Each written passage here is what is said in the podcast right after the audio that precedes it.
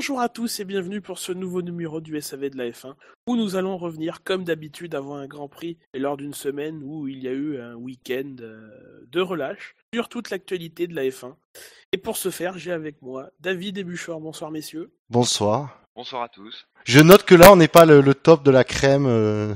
Non mais il faut arrêter de mentir aux gens. Voilà. Je pense qu'il faut, il faut dire la vérité aux, aux gens ou, ou- ou au moins ne, ne pas leur mentir. tu vois. Donc je ne m'engage pas, euh, mais je n'en pense pas moins, messieurs, vous êtes excellents, vous le savez. On se on se lèche botte. On est trois. Alors que les- je viens de dire il y a 10 secondes qu'il fallait pas mentir. Mais bon, c'est c'est comme ça. Tout va bien? Très bien. Très bien. Bien, tout ira moins bien d'ici quelques minutes lorsque vous serez confrontés au jeu. Hein on commence comme d'habitude par, euh, par le jeu. Je redoute Alors- le pire. Nous sommes, euh, aussi. nous sommes en ce moment même le, le 25 novembre. Nous enregistrons ce mercredi euh, soir. Il est 21h19 pour être exact. Euh, alors 25 novembre, c'est une journée plutôt pauvre au niveau de la F1, en tout cas de ce qui est des naissances, des décès et des, des grands prix qui ont, qui ont pu avoir lieu ce, ce jour-là. Alors déjà, j'ai mis de côté tout ce qui est Indy 500 parce qu'il y a beaucoup de gens personne ne connaît. et bon voilà. Euh, malgré tout, nous fêtons aujourd'hui le 60e anniversaire de Slim Borgud, le fameux. hein. Euh, non mais euh, vous rigolez, mais On dirait le nom d'un- méchant dans Conan le barbare. non, c'est pas ça, mais c'est le nom d'un donc d'un pilote de Formule 1 qui a réalisé 10 grands prix chez ATS et chez Tyrrell, mais c'est le nom aussi d'un batteur du groupe ABBA. Alors, il fait pas partie du groupe officiellement, mais il a collaboré avec eux sur euh, donc sur certains albums ou en tout cas certains morceaux, euh, à tel point que ABBA, le groupe ABBA, était un de, de ses sponsors quand il a couru chez chez ATS. Le logo du groupe ABBA était sur les pontons euh, de son ATS. Donc, on, on- on salue Tim. hein. Euh, et euh, à part ça, donc euh, le 25 novembre, c'est euh, le Grand Prix du Brésil 2012. Alors, moult histoires à raconter autour de ce fabuleux Grand Prix, hein, puisque c'est le Grand Prix du troisième titre de Sébastien Vettel face à Fernando Alonso, qui a été remporté par Euh... 4, 5, 6. Mais pas, pas- c'est pas par Alonso justement? Ouais, c'est ce que j'allais dire. Non, non, Euh, Weber. 2012. non plus, Massa. non. Bah, J'aurais dû faire le jeu rien que sur ça. quoi. Euh, 2012. C'était sa dernière victoire en date, ainsi que son écurie. Raikkonen. Non plus. Button. Mm, Voilà, c'était la dernière victoire de Jenson Button. Rappelez-vous, c'était une course sous la pluie euh, où euh, se décidait le, le titre 2012. C'était la dernière de Michael Schumacher. Euh, c'est aussi la fabuleuse course de Nico Hülkenberg qui avait pris la tête face au, face au McLaren, euh, qui avait suivi la même stratégie que Button et bien lui en avait pris de ne pas changer de pneus à, un moment alors que tout le monde euh, derrière eux avait changé euh, des- ses, pneus puis euh, puis euh, s'était rétracté parce que c'était pas le, le bon choix. Euh, Il y a eu des safety cars qui ont fait que ça s'est retassé. Hülkenberg s'est accroché avec Hamilton et a causé son abandon et s'est fait pénaliser. Euh, Il y a la fameuse histoire de Raikkonen avec l'échappatoire, rappelez-vous, où, euh, Ah oui il avait, il a visité un peu. et où il a visité. et Apparemment cette année c'était ouvert. Bon. Et puis pas là où- après, Où Vettel s'est accroché euh, dès le premier tour, là, où il a fait un tête à queue. Et... oui, c'est vrai que j'ai oublié ce, ce point. Il s'est accroché avec, avec Bruno Senna dans le virage Il a eu euh, un peu 4. de chance euh, d'ailleurs pour pas abandonner. Oui. Et puis il y a eu cette affaire du drapeau jaune euh, après le Grand Prix où euh, euh, on, a dit que Vettel aurait dépassé sous drapeau jaune alors que le fait finalement il s'est avéré que le drapeau était vert, était brandi mais qu'on le voyait pas bien sur les images, etc., etc. Et si je vous en parle, c'est parce que effectivement le jeu ne sera pas sur ce Grand Prix du Brésil 2012. Vous n'aurez pas à me donner les 24 noms des pilotes, les Narain Kartikeyan, les Charles Pic, etc., etc. Oh, comme c'est dommage C'est dommage. Zut alors. Non, une nouvelle, ça aurait été une nouvelle fois l'occasion de voir à quel point vous êtes mauvais à ce genre de, de jeu. Nous allons nous concentrer sur une actualité euh, qui euh, que nous allons traiter donc dans- lors de cette émission et donc dès maintenant, enfin après le jeu, euh, qui concerne Dave Ryan, qui est le nouveau directeur sportif de Manor et il euh, remplacera Graham Lodon euh, dans les prochaines, euh, voilà, prochainement. Euh, et la question que j'ai envie de vous poser, c'est pourquoi euh, Dave Ryan a-t-il été licencié de chez McLaren? Hmm. Donc, en quelque sorte, une question d'histoire qui passe inaperçue. Alors je sais qu'il a été licencié en 2009 au moment de l'affaire du de la photocopieuse. Ah non, Il me semble que j'ai lu l'info. c'est pas l'affaire de la photocopieuse. C'est pas une histoire avec le. Quand est-ce que tu as lu l'info, s'il te plaît Si je dis il y a une demi-heure, ça marche Non, pas trop. Non, mais vas-y, bah écoute. hein. Bah, c'est peut-être pas ça. hein. J'ai j'ai lu un truc comme quoi que c'était sur le. Quand Hamilton avait menti au commissaire. Ah Bah, c'est oui ça. Bon, bah, Ouais, bah, j'ai si, gagné bah, si vous voulez, on fait Brésil 2012. Ah, est-ce que tu Non, non, mais j'ai gagné, moi je suis content. Est-ce que tu peux rappeler rapidement ce dont il était question et je, je corrigerai ou j'affinerai euh, ce- Alors, je n'ai pas tous les détails. Je sais qu'Hamilton aurait menti au steward par rapport à un fait de course. Et après, je me rappelle plus du fait de course. hein. J'ai survolé l'info.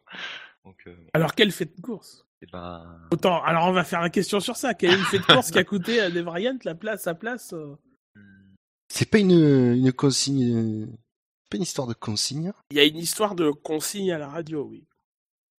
soir, euh, je vais dire d'arrêt au stand, mais Ça n'a rien à voir avec les stands. Il avait pas coupé un virage. Euh, non. Ah, je confonds avec autre chose. c'était bien avec les stewards, euh, l'histoire. Oui, oui, c'était une histoire où euh, il, a, il y avait eu une affaire et euh, face au commissaire, lui, Dave Ryan et Lewis Hamilton ont menti au commissaire. Et là, tous les auditeurs savent, enfin, tous les auditeurs, là, une grande majorité des auditeurs voient de quelle affaire il s'agit. Ouais, mais à cette époque-là, McLaren, ils en avaient tellement d'affaires. Est-ce que c'était avec son coéquipier? Non. Oh. Euh, Donc, je rappelle, nous sommes lors du Grand Prix d'Australie Non. 2009. C'était un truc technique sur la voiture, je crois. Non, Non? Donc c'était le premier Grand Prix de la saison. C'était le premier Grand Prix de la saison. Euh, C'était remporté par euh, Jenson Button sur la Brown devant Rubens Barrichello. Pas technique, ça Alors peut là- être la distance. euh. Il s'était fait pénaliser pour ça, euh, Hamilton, après? Euh, c'est compliqué parce que c'est en affaire en plusieurs temps et au départ c'est pas lui qui est pénalisé. Il a volontairement freiné pour que quelqu'un lui rentre dedans, je sais pas. Non, mais il y a une histoire à un moment qu'il a volontairement freiné effectivement. Pour pas être. euh, Alors là, pourquoi il aurait ralenti? Pour gêner son coéquipier? Ça n'a rien à voir avec Heikki Kovalainen qui était son coéquipier à l'époque. Ah oui, punaise. je me lâche tout, moi. euh... Mhm, bonne question. Et là, Guy s'est dit, j'avais, prévu un truc facile pour eux. Mais au final, non. Non, je pense que c'était plus facile de faire Brésil 2012 quand même. Mais je voulais sortir un peu de l'ordinaire parce qu'on a fait beaucoup Ouais, de grands prix cette année. Et comme euh, un, un non. J'allais dire comme cette année. Ah, attends, c'était pas pour la safety car? Il y a un rapport, ça s'est passé sous safety car. des Il avait pas, il avait pas laissé passer la, la... Attends, il avait pas laissé partir la safety car trop loin ou... Non. Il avait mis trop d'écart avec la voiture de devant lui? C'est pas Vettel, Non. ça? Non, vous- c'était Vettel en Hongrie 2010. Ah. Mais ça s'est passé sous l'affaire, le- l'action en question s'est passée sous safety car. Pour qu'il y ait un autre pilote qui le double, involontairement. Il y a un autre pilote qui l'a doublé. Après, j'ai besoin de plus de précision. Pour sauver son podium, je sais pas. Euh, Alors, Il y a une question de podium, en effet. ça, c'est- C'était une histoire entre la troisième et la quatrième place. Il était sûr de perdre sa troisième place, du coup il a fait ça pour, euh, pour pouvoir la récupérer. Enfin, pour être sûr que le, que le quatrième ne double pas. Mais quelles sont les circon- circonstances exactes? Quel rapport avec le mensonge?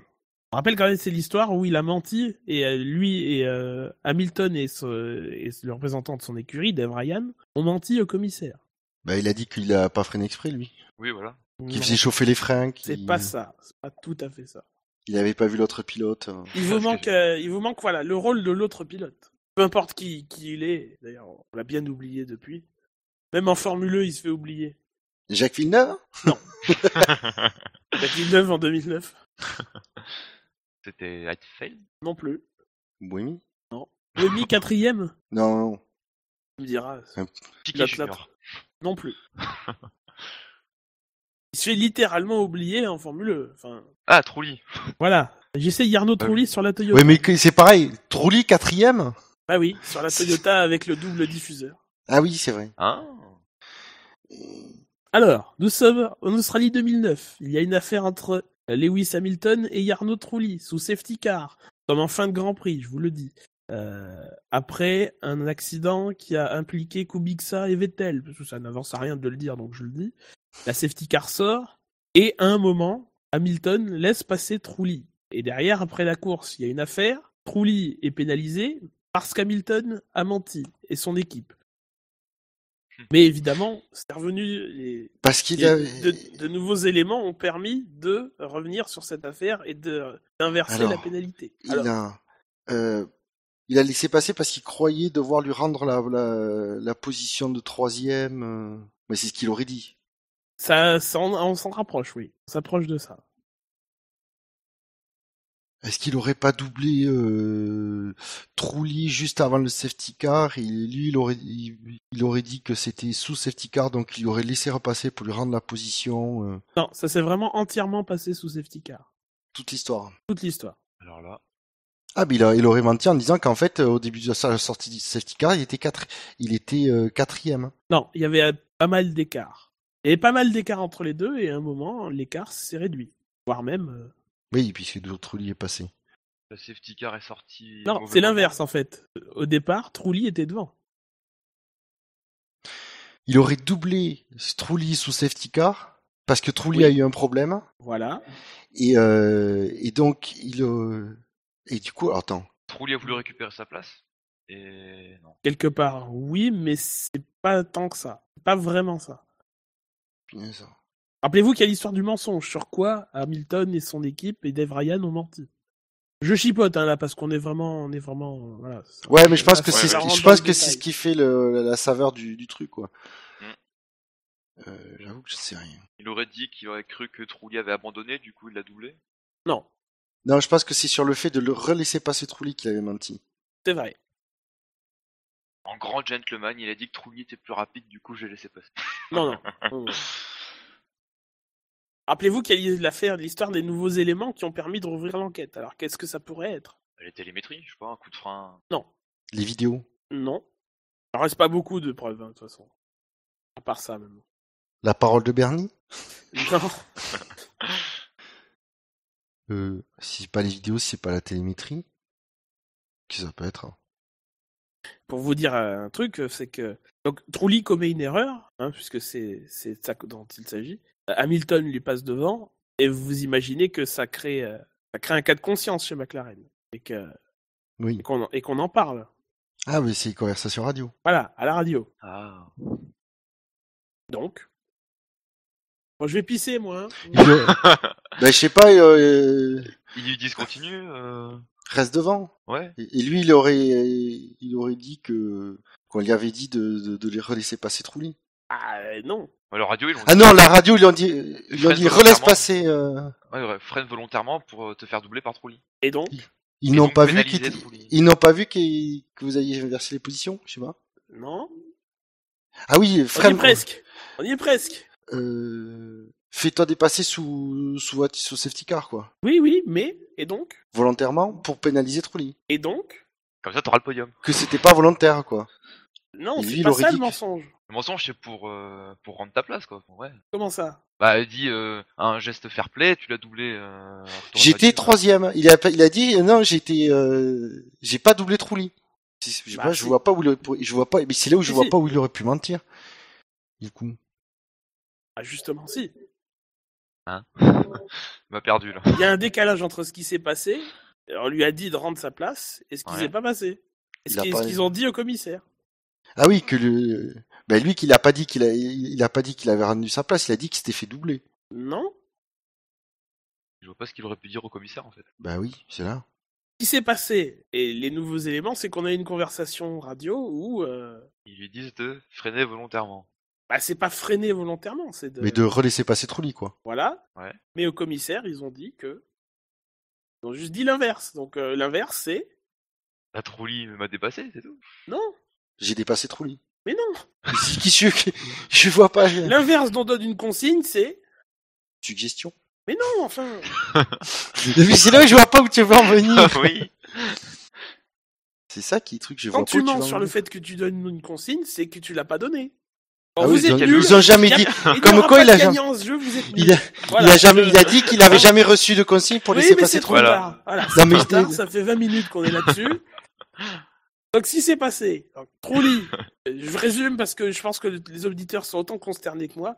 Euh, On est trop fort, Bouchard. Ils sont aussi por- ils sont aussi perdus que nous, tu veux dire Mais non, les auditeurs déjà ils connaissent cette histoire en règle générale. Euh, pour les plus pour les plus anciens, j'allais dire mais non, mais pour ceux qui suivaient la F1 il y a il y a 5 ou 6 ans euh, parce qu'on parle là d'un truc qui s'est passé il y a 6 ans. hein. On est quand même pas dans les années 70 les mecs. Et- Et donc, lors de ce Grand Prix d'Australie 2009, donc il y a l'accident Vettel-Kubica à deux ou trois tours de la fin. Euh, le safety, la safety car sort, donc euh, Vettel et Kubica étaient deuxième et, troisième à ce moment-là. Barrichello repasse deuxième, euh, Trulli repasse troisième et Hamilton repasse quatrième avec, avec l'accident. Sur ce, dans l'avant-dernier virage, Trulli commet une erreur et Hamilton arrive à passer devant. Dans la radio McLaren, on se, on se pose des questions. Est-ce qu'il faut laisser repasser Trulli ou pas? Euh, Et on lui, on donne la consigne à Hamilton de laisser repasser Trulli. Trulli passe, il est troisième. Et la course se finit sur ses entrefaites, euh, voilà, sous safety car, euh, entre guillemets, parce que quand, une course, quand elle se finit sous safety car, la safety car rentre quand même au stand, même si la course reste neutralisée. Mine de rien, après la course, Trulli est sous investigation pour avoir dépassé sous drapeau jaune, parce que il, voilà, il euh, a redépassé Hamilton. Et euh, face au commissaire, Hamilton et son commissaire sportif disent que non, il n'y a jamais eu de consigne de la part de McLaren à Hamilton pour dire, pour demander de laisser passer Trulli. Alors là, sur ces éléments-là, ils sont personne n'est allé vérifier la radio, hein, on parle quand même de, de la FIA. Et, euh, et, Trulli est pénalisé de 25 secondes et comme ça s'est fini sous safety car, et ben, il est, dé- dernier, il est quoi. déclassé 12e quoi. Donc, euh, donc voilà. Sauf qu'entre temps, euh, passe deux semaines puis ou une ou deux semaines puis arrive le Grand Prix de Malaisie et euh, de nouveaux éléments arrivent avec la, la radio. Donc l'affaire est rouverte, on réentend Hamilton et euh, Dave Ryan.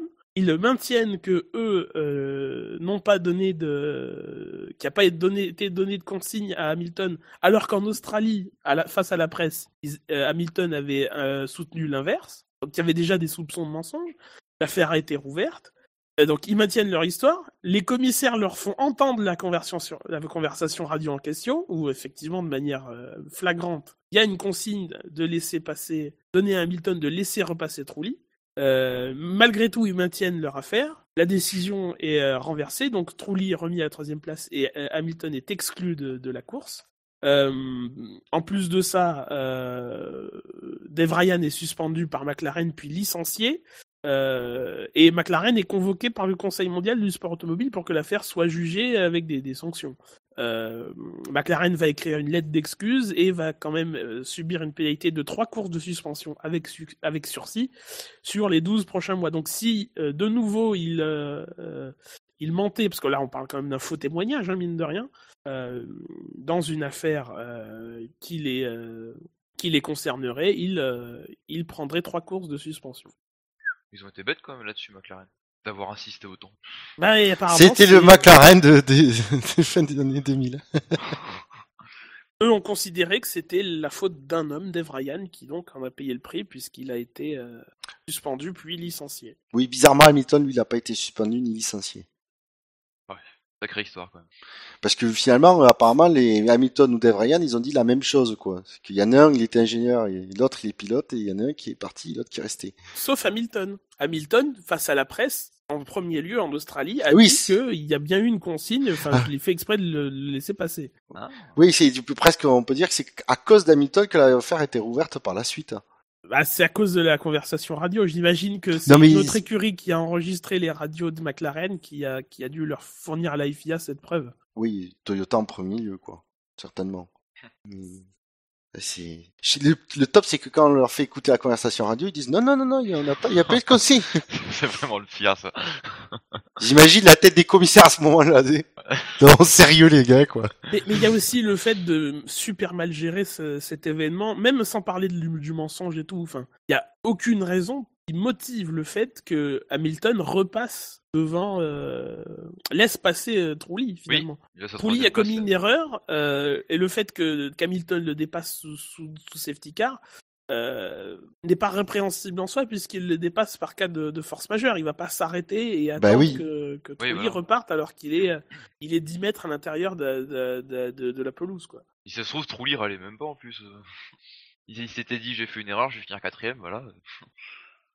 Et donc revoici, et donc revoici Dave Ryan dans le F1 Circus puisque depuis il a travaillé avec aucune euh, aucune écurie de Formule 1. Il est resté dans le dans le sport automobile, je crois, en travaillant en, en blanc pain blanc pain série. C'est difficile à dire quand on est en, enrhumé. Euh, et donc qui va remplacer Graham Lowdon euh, chez euh, Manor. Bah, bonne nouvelle, j'ai envie de dire. Même après cette histoire euh, un peu rocambolesque. Il y a prescription. Enfin, il y a prescription. Oui, il y a prescription. Voilà, c'est. Je veux dire, il y a pas de, Si- pas de Simon qui est bien, re- qui est bien chez Williams. hein. Il était chez Euh, Manor aussi. Enfin, c'est comme. euh, Oui. Bah, c'est la, por- la porte d'entrée pour les mecs qui ont, qui ont des, qui ont des casseroles au cul, qui pourront Ouais. rentrer en F1. Briator va bien racheter les. l'écurie. Ah, mais le voilà, le fameux investisseur. euh, ouais, mais, euh, bon, tu vas me dire, c'est déjà pas mal, quoi. C'est quelqu'un d'expérience pour, euh, Oui, pour puis venir chez, si on met de côté cette faute, c'était le directeur sportif de McLaren, quoi. C'était Donc pas il a dû avoir un beau qui. parcours quand même avant, parce que pour, pour être arrivé directeur sportif chez McLaren, donc tu veux dire que c'est le, le, le Eric Boulier de 2009, quoi. Quel silence. Ah oui, mais je m'attends à ce que ce soit que toi qui parles. C'est toi qui l'as mis dans ta liste de 5 actus, puisque, rappelons-le, euh, nous, Ah, euh, nous, euh, nous organisons ces émissions avec 5, chaque chroniqueur donne 5 D'accord. actus, et c'est à partir de là que nous... C'est surtout que moi, en premier point, j'avais mis que il cherchait un directeur d'équipe Oui, qui lui ont proposé deuxième. le poste euh, à, à, à quelqu'un de connu dans le monde du milieu du sport qui s'appelle euh, Alexander Wirtz et que Wirtz il a fait non non non non non merci sans façon D'autres ont été plus faibles hein, euh, quand on leur a proposé ce poste, n'est-ce pas euh, Christian Albers, qui avait dit oui à, euh, à Caterham l'année dernière, et pour, oui dire, pour dire deux mois après ou un mois après, bon, finalement non. Euh, non mais ça c'est non Christian Albert c'est que pendant deux mois en fait il a cherché la vaseline et comme au final il a vu qu'il n'y en avait pas il a dit bon finalement j'y- je m'en vais bah c'est ça parce que je pense qu'on lui a promis beaucoup de choses qu'il a commencé euh, et qu'il a vu que rapidement que en fait on- tout ce qu'on m'a promis il y aurait rien et donc je vaut mieux que je me barre tout de suite. C'est que je pense ouais, l'histoire d'Albert je pense que c'est plus comme ça. Là hum, j'ai vu comment le dossier Manor est en train de, de basculer je crains que je, moi je pense que Wurtz a, a senti la même chose venir et que ça, il s'appuie quoi. Comment vous voyez ce basculement, vous? Oh, Chez du Manor. côté obscur ouais, c'est. Manor là Très, très mal. temps, euh, Pour que Booth- pour que John Booth et Graham, euh, Graham London se barrent Ouais. comme ça direct c'est à mon avis là c'est j'ai pas confiance du tout à- du coup à l'investisseur euh, ouais, le propriétaire de l'écurie actu- actuelle À voir, ça se trouve, il va y avoir des miracles, mais c'est vrai que comme ça, ça donne. non Autant parce que j'étais c'est super enthousiaste au début, euh, au début, euh, début de saison, hein. même milieu de saison, quand ils ont annoncé leur nouveau partenariat avec euh, Mercedes et Williams. Je me suis dit, ah ça y est, maintenant on va com- pouvoir commencer à faire quelque chose. Ça va être une belle épopée, etc. mais- Et plus ça va, euh, bah, Ça, ça, surtout- ça remet pas ça en question. oui, mais ça pou... oui et oui et non. Pour moi, j'ai l'impression que ça va un peu faire tomber le projet, quoi. Le projet risque de tomber un peu à l'eau avec ça. Certes, les partenariats sont signés, mais j'ai l'impression que ça va plus être la même chose. Euh, Mais ils le- vont pas pouvoir autant progresser qu'ils auraient pu. Ben, le truc, c'est qu'apparemment, c'est euh, c'est que l'écurie, en fait, il, le Fitzpatrick, il est en train de la préparer pour en tirer le maximum d'argent à la vente. Et donc, du coup, Aussi, ouais. il, je pense qu'il y a plus un volet, euh, et je pense que c'est pour se faire là l'intersaison, hein, euh, dans les semaines à venir.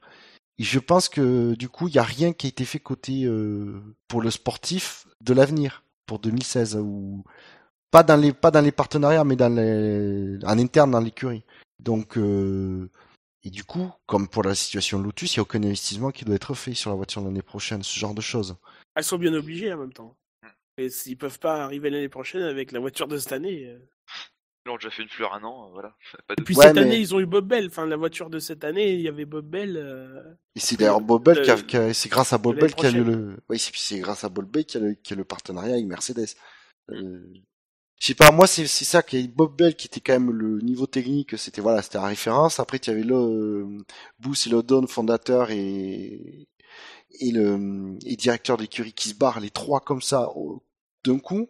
C'est que vraiment il y a quelque chose qui qui, qui sent pas bon chez chez Manor. Et ça m'inquiète parce que j'étais vraiment motivé pour les comme tu comme toi, euh, David, pour l'année prochaine parce que ça sent on sentait qu'ils allaient qu'ils allaient monter la pente, mais euh, Oui, là, là où je suis d'accord avec avec vous, c'est que ça sent pas bon niveau état d'esprit. C'est euh, Oui. dans une équipe qu'on considérait comme une équipe de passionnés de, de sport auto. Voilà, on voit ressurgir tout de suite le, le business. Maintenant, pour l'année prochaine, la voiture, elle est, j'ose imaginer qu'elle est en cours de, de Oui. euh, que que- qu'elle est en, en- voie de- d'être faite. Euh, Il y a de toute façon beaucoup de pièces qui seront plus faites en interne. Euh, voilà, à ce niveau-là, ça n'aura pas de- d'importance. Après, c'est le futur à plus long terme de l'écurie qui me semble voilà plus hasardeux parce que on ne sait pas qui va la racheter, avec quelles intentions et, euh, et voilà. Oui, et puis même, non, mais la voiture l'année prochaine est peut-être euh, effectivement en train d'être faite, mais euh, euh, on va dire avec quel niveau de d'investissement, si tu veux. Est-ce qu'ils ont mis vraiment tout ce que financièrement cette petite structure était capable de mettre dans, dans le développement de la voiture 2016, ou est-ce que justement il y a moins que ça, beaucoup moins que ça qui a été mis?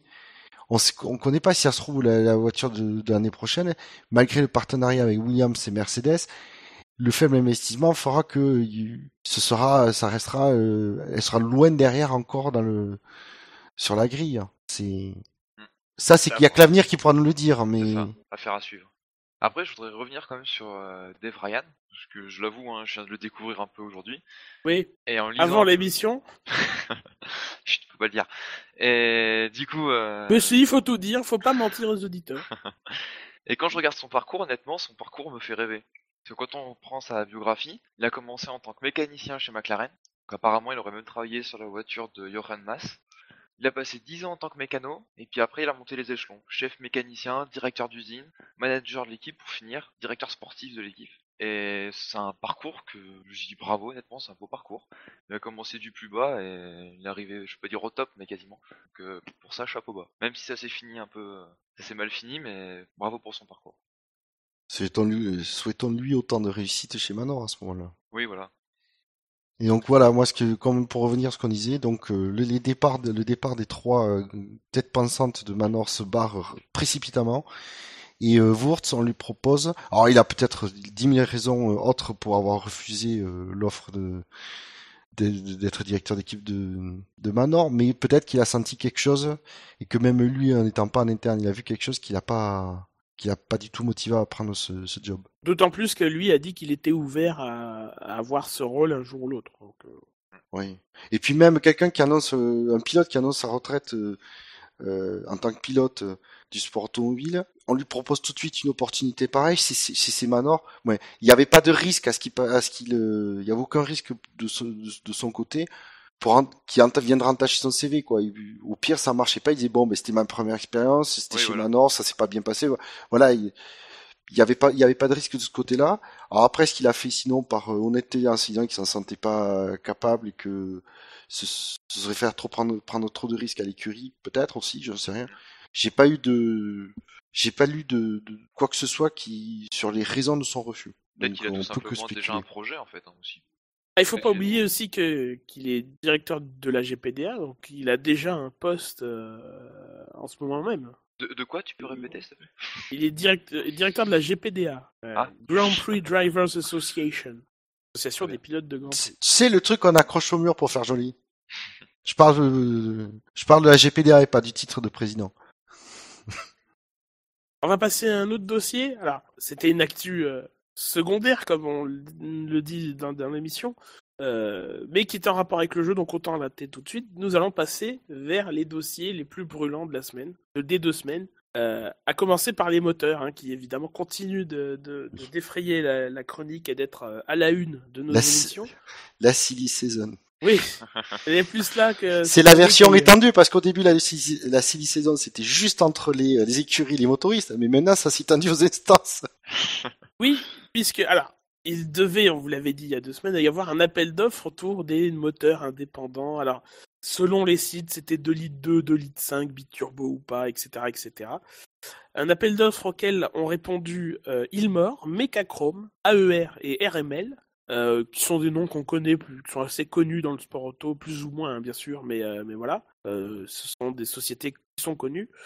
En revanche, Cosworth n'a pas répondu à, à cet appel d'offres. Euh, mais finalement, tout ça ne sert à rien, puisqu'aujourd'hui, la FIA a publié un communiqué suite aux réunions euh, du groupe stratégique et de la commission F1, que je vais vous lire. Vous lire. Un communiqué intitulé sobrement La Formule 1 fixe le cap pour les unités de puissance. Le Formula One Strategy Group et la commission F1 ont tenu hier des réunions distinctes constructives au siège de la FIA à Paris. Les, parties prenantes se sont entendues sur la marche à suivre concernant plusieurs points essentiels relatifs à la fourniture des unités de puissance en Formule 1, à savoir fourniture garantie des unités de puissance aux équipes, nécessité d'abaisser le coût des unités de puissance pour les équipes clientes, simplification de la spécification technique des unités de puissance, amélioration du bruit. Les fabricants, conjointement avec la FIA, présenteront une proposition d'ici au 15 janvier 2016 afin d'apporter des solutions aux questions précitées. J'ai envie de dire lol, mais on verra. Euh, cette proposition comprendra l'établissement d'un nombre minimum d'équipes qu'un fabricant devra approvisionner, assurant ainsi à toutes les équipes l'accès à une unité de puissance. Des mesures seront également proposées pour réduire le coût de la fourniture d'unités de puissance hybride pour les équipes, clientes et pour améliorer le son, produit. Tous les intervenants ont convenu que les développements visant la saison 2017 2017 au plus tôt et 2018 au plus tard. La première réunion à ce sujet entre la FIA et les fabricants d'unités de puissance aura lieu cette semaine à l'occasion du Grand Prix d'Abu Dhabi. Lors des réunions d'hier, il a été pris acte des quatre manifestations d'intérêt crédibles soumises pour la fabrication et la fourni- fourniture d'un moteur client alternatif moins onéreux. La commission F1 a décidé à ce stade de ne pas donner suite à cette option. Toutefois, celle-ci sera considérée, reconsidérée une fois que les fabricants d'unités de puissance auront présenté leurs propositions au, sta- au Strategy Group. Et ben sur le papier, moi ça me donne envie. Alors, Ah. j'avais, moi, j'avais, j'avais pas lu le communiqué, euh, j'avais juste lu des articles et je me suis dit, ah, les euh, motoristes ont, ont, ont gagné la partie, ils vont, euh, au 15 ils vont promettre de d'apporter des solutions qui n'apporteront jamais euh, aux problématiques et du coup ils seront tranquilles. Le communiqué fait passer la bascule de l'autre côté. C'est là où la pression de l'appel d'offres a été très porteur, puisqu'effectivement il y a Mhm. quatre euh, fournisseurs de moteurs qui se sont montrés très intéressés pour ce moteur standard, ce qui met la pression, euh, ce qui, qui a apporte, apporté du poids euh, auprès de, la FIA euh, pour mettre la pression sur les motoristes actuels, en disant vous allez faire quelque chose, sinon nous on a un appel d'offres, on a quatre quatre personnes du monde auto, quatre sociétés qui sont prêtes à y répondre avec des projets sérieux. Et dans leur communiqué, ce qui est une chose euh, que je trouve très bien, c'est qu'ils ont quand même posé beaucoup de conditions pour faire venir ces motoristes. Et donc, par exemple, les, euh, être sûr d'avoir, euh, je sais plus combien, je crois que tu avais dit deux équipes motorisées pour le moteur, qui avaient des conditions déjà pour être sûr que c'est pas un moteur qui va arriver, qui va rester euh, un an. Bah, plus qu'une, enfin automatiquement plus qu'une, puisque enfin, sinon c'est une fourniture exclusive et ça en tout Oui. cas ce serait interdire la fourniture exclusive. Mais je, je trouve qu'ils ont quand même bien cadré les choses. Que, moi, l'impression que ça me donne après, c'est que c'est pas là pour euh, faire un petit moteur indépendant pour un an, c'est quand même pour rester dans la durée. Et que j'ai l'impression que les choses sont bien faites. Voilà, ça a l'air bien fait. Non, mais Après, du coup l'appel d'offres il est enterré pour l'instant. Ah bah pour l'instant oui. Bah, j'ai cru comprendre que c'est, je crois, au 16 janvier, mi-janvier, où ils doivent présenter leur rapport, les, euh, les motoristes. C'est la Oui, fin non, du je- communiqué. Si euh, Oui, une fois que leur pré- ça, ça- toutefois celle-ci, l'option de, de recourir à l'appel d'offres sera reconsidérée une fois que les fabricants d'unités de puissance auront présenté leurs propositions au stratégie groupe. mais ça en gros Mhm. c'est le, le- en- ça en gros c'est le l'épée de Damoclès au-dessus de la tête des motoristes en disant vous allez vous mettre d'accord, vous allez faire quelque chose, sinon voilà, c'est juste pour que arriver à les faire bouger qu'ils qu'ils- qu'ils fassent quelque chose parce que du coup les motos les motoristes actuels qui ils veulent surtout pas d'un moteur standard, ils l'ont assez clairement dit euh, dans les médias et euh, ils vont ils vont du coup maintenant trouver un accord. Alors Après, d'un côté, la réduction de coûts, ils peuvent dire on, on baisse le prix de 1000 dollars par l'année, euh, c'est bon, on a réduit les coûts. Euh, je suis, enfin personnellement, je suis beaucoup moins euh, Tu enthousiaste que vous. Ouais, euh, parce que moi, quand, Tu penses qu'ils vont pas réussir à, à répondre clairement aux Je, problématiques je pense qu'ils vont venir avec des propositions euh, à la marge, que l'IFA sera pas contente, donc elle ressortira son histoire d'appel d'offres de moteur indépendant, mais que ça n'empêchera absolument pas la, la, la commission F1 ou le groupe stratégique de la refuser une nouvelle fois. Enfin, Sauf que ils sont, la FIA peut le mettre directement devant l'assemblée, euh, ah non, l'assemblée générale. non, ils- ça a été ils- refusé par la commission F1. Ils peuvent pas passer outre en, en invoquant un argument de. Ah, Ils peuvent invoquer un argument de sécurité, mais ça, c'est peut toujours être contesté par les autres euh, devant la, la justice. C'est pour ça aussi qu'ils ont, euh, euh, qu'ils ils ont pas non plus contesté le droit de veto de Ferrari. euh. parce que moi, cette candidature me faisait beaucoup plaisir, surtout sur celle de Mechachrome, qui est une grande, un grand article sur Motorsport qui est sorti, et qui, une interview, je crois que ça devait être le directeur de Mechachrome, bref, une personne de Mechachrome, qui expliquait clairement les intentions qu'ils avaient pour venir en F1, et j'ai vraiment aimé leur projet. Étant donné que j'ai appris qu'ils ont signé pour des contrats en GP3 et en GP2 pour les années à venir, Mechachrome, qu'ils sont déjà rodés en termes de développement moteur, etc. Après, bon, c'est un moteur de F1, c'est différent, mais bon, Non, c'est quand mais. Mais pas plus Ouais. ou moins que les autres finalement. Enfin, Mais AER a c'est- un pédigré en endurance, il mort euh, étant d'IndyCar en ce moment même. Ouais, mais là, ils ont vraiment un, un pied dedans, quoi. Je veux dire, sur- ils, re- ils remontent toutes les, toutes les échelles, quoi. Tous les Ils ont un pied dedans en, ce sens qu'ils sont par- partenaires de Renault F1. Ça, ça c'est vrai. C'est mais- ça que j'ai appris surtout. En fait, c'est eux qui fabriquent les moteurs pour Renault. Renault les conçoit de, de A à Z, mais c'est euh, Mechachrome apparemment qui les produit, qui fait le, le montage, la production, l'assemblage, quoi. Mm. Donc oui, ils, euh, ils- donc du coup, ils ont quand même une, euh, déjà un- plus qu'un orteil en F1, quoi. Après, moi, bon, j'ai peut-être été un peu naïf sur ce coup-là, mais moi, ça me tentait vachement. J'y crois à cette affaire. C'est peut-être que j'ai envie d'y croire. C'est peut-être ça aussi qui fait que. je Ouais, mais le croire. problème, le problème, c'est que du coup, la FIA, euh, ouais, bah, euh, Todd, il est trop gentil, il cherche trop le consensus, donc il ira jamais à, au, cha- à- à- au- comment dire, au choc frontal avec les motoristes euh, que sont Mercedes, Ferrari, euh, Renault et Honda. C'est pour ça que faire passer les trucs sur le dos de la sécurité, moi, je, je- je- ça, me paraît complètement euh, hors sujet, quoi. Non, je crois son qu'il- esprit, en tout cas. Je me demande s'il n'y a pas aussi l'argument, outre l'argument de la sécurité, je me demande s'il n'y a pas l'argument pour le, en gros, pour le bien du sport. Ah, Ça, il n'y a aucune euh, prérogative de, de forcer les choses pour le bien du sport. Non, mais pour l'amener directement dans l'Assemblée Générale du... Non, non, il n'y a rien qui lui permet, rien. à, à- à part la sécurité, il n'y a rien qui permet à la FIA de, de, de, de gouverner seul. À moins qu'il décrète l'état d'urgence, et apparemment, euh, l'état d'urgence, ça peut régler beaucoup de choses. donc, euh, Et après le prolonger de trois, de trois mois. Mais bon, ceci est une autre histoire. Ouais, donc du coup, en gros, on va se retrouver, euh, voilà, c'est toujours les motoristes qui ont le pouvoir. De, toute façon, euh, euh, ce communiqué là qu'on a en face de nous, les derniers groupes stratégiques, ça a toujours été la même chose, quoi. En plus le titre de, du communiqué le, le dit bien. La Formule 1 fixe un cap, mais ça fait ça fait deux ans qu'on fixe des caps. Mais que mais que les caps, on n'arrive jamais à les suivre parce que on n'arrive pas à se mettre d'accord. Et pour l'instant, ce communiqué, voilà, c'est pareil. Comme d'habitude, c'est une déclaration d'intention, mais ça doit être suivi des faits. Et à mon sens. euh, il y, a- une date butoir où les, manufacturiers vont devoir venir, mais après, euh, faudra voir. Moi, moi, ça me paraît mal embarqué, mais effectivement, on jugera, on jugera sur pièce euh, à la mi-janvier 2016. Oui. Autre chose sur ces histoires de moteurs Mm, Non. Bon, on a, on a dit le principal. Alors parlons moteur avec euh, Renault. Euh, non, non, on va pas parler moteur de Renault tout de suite.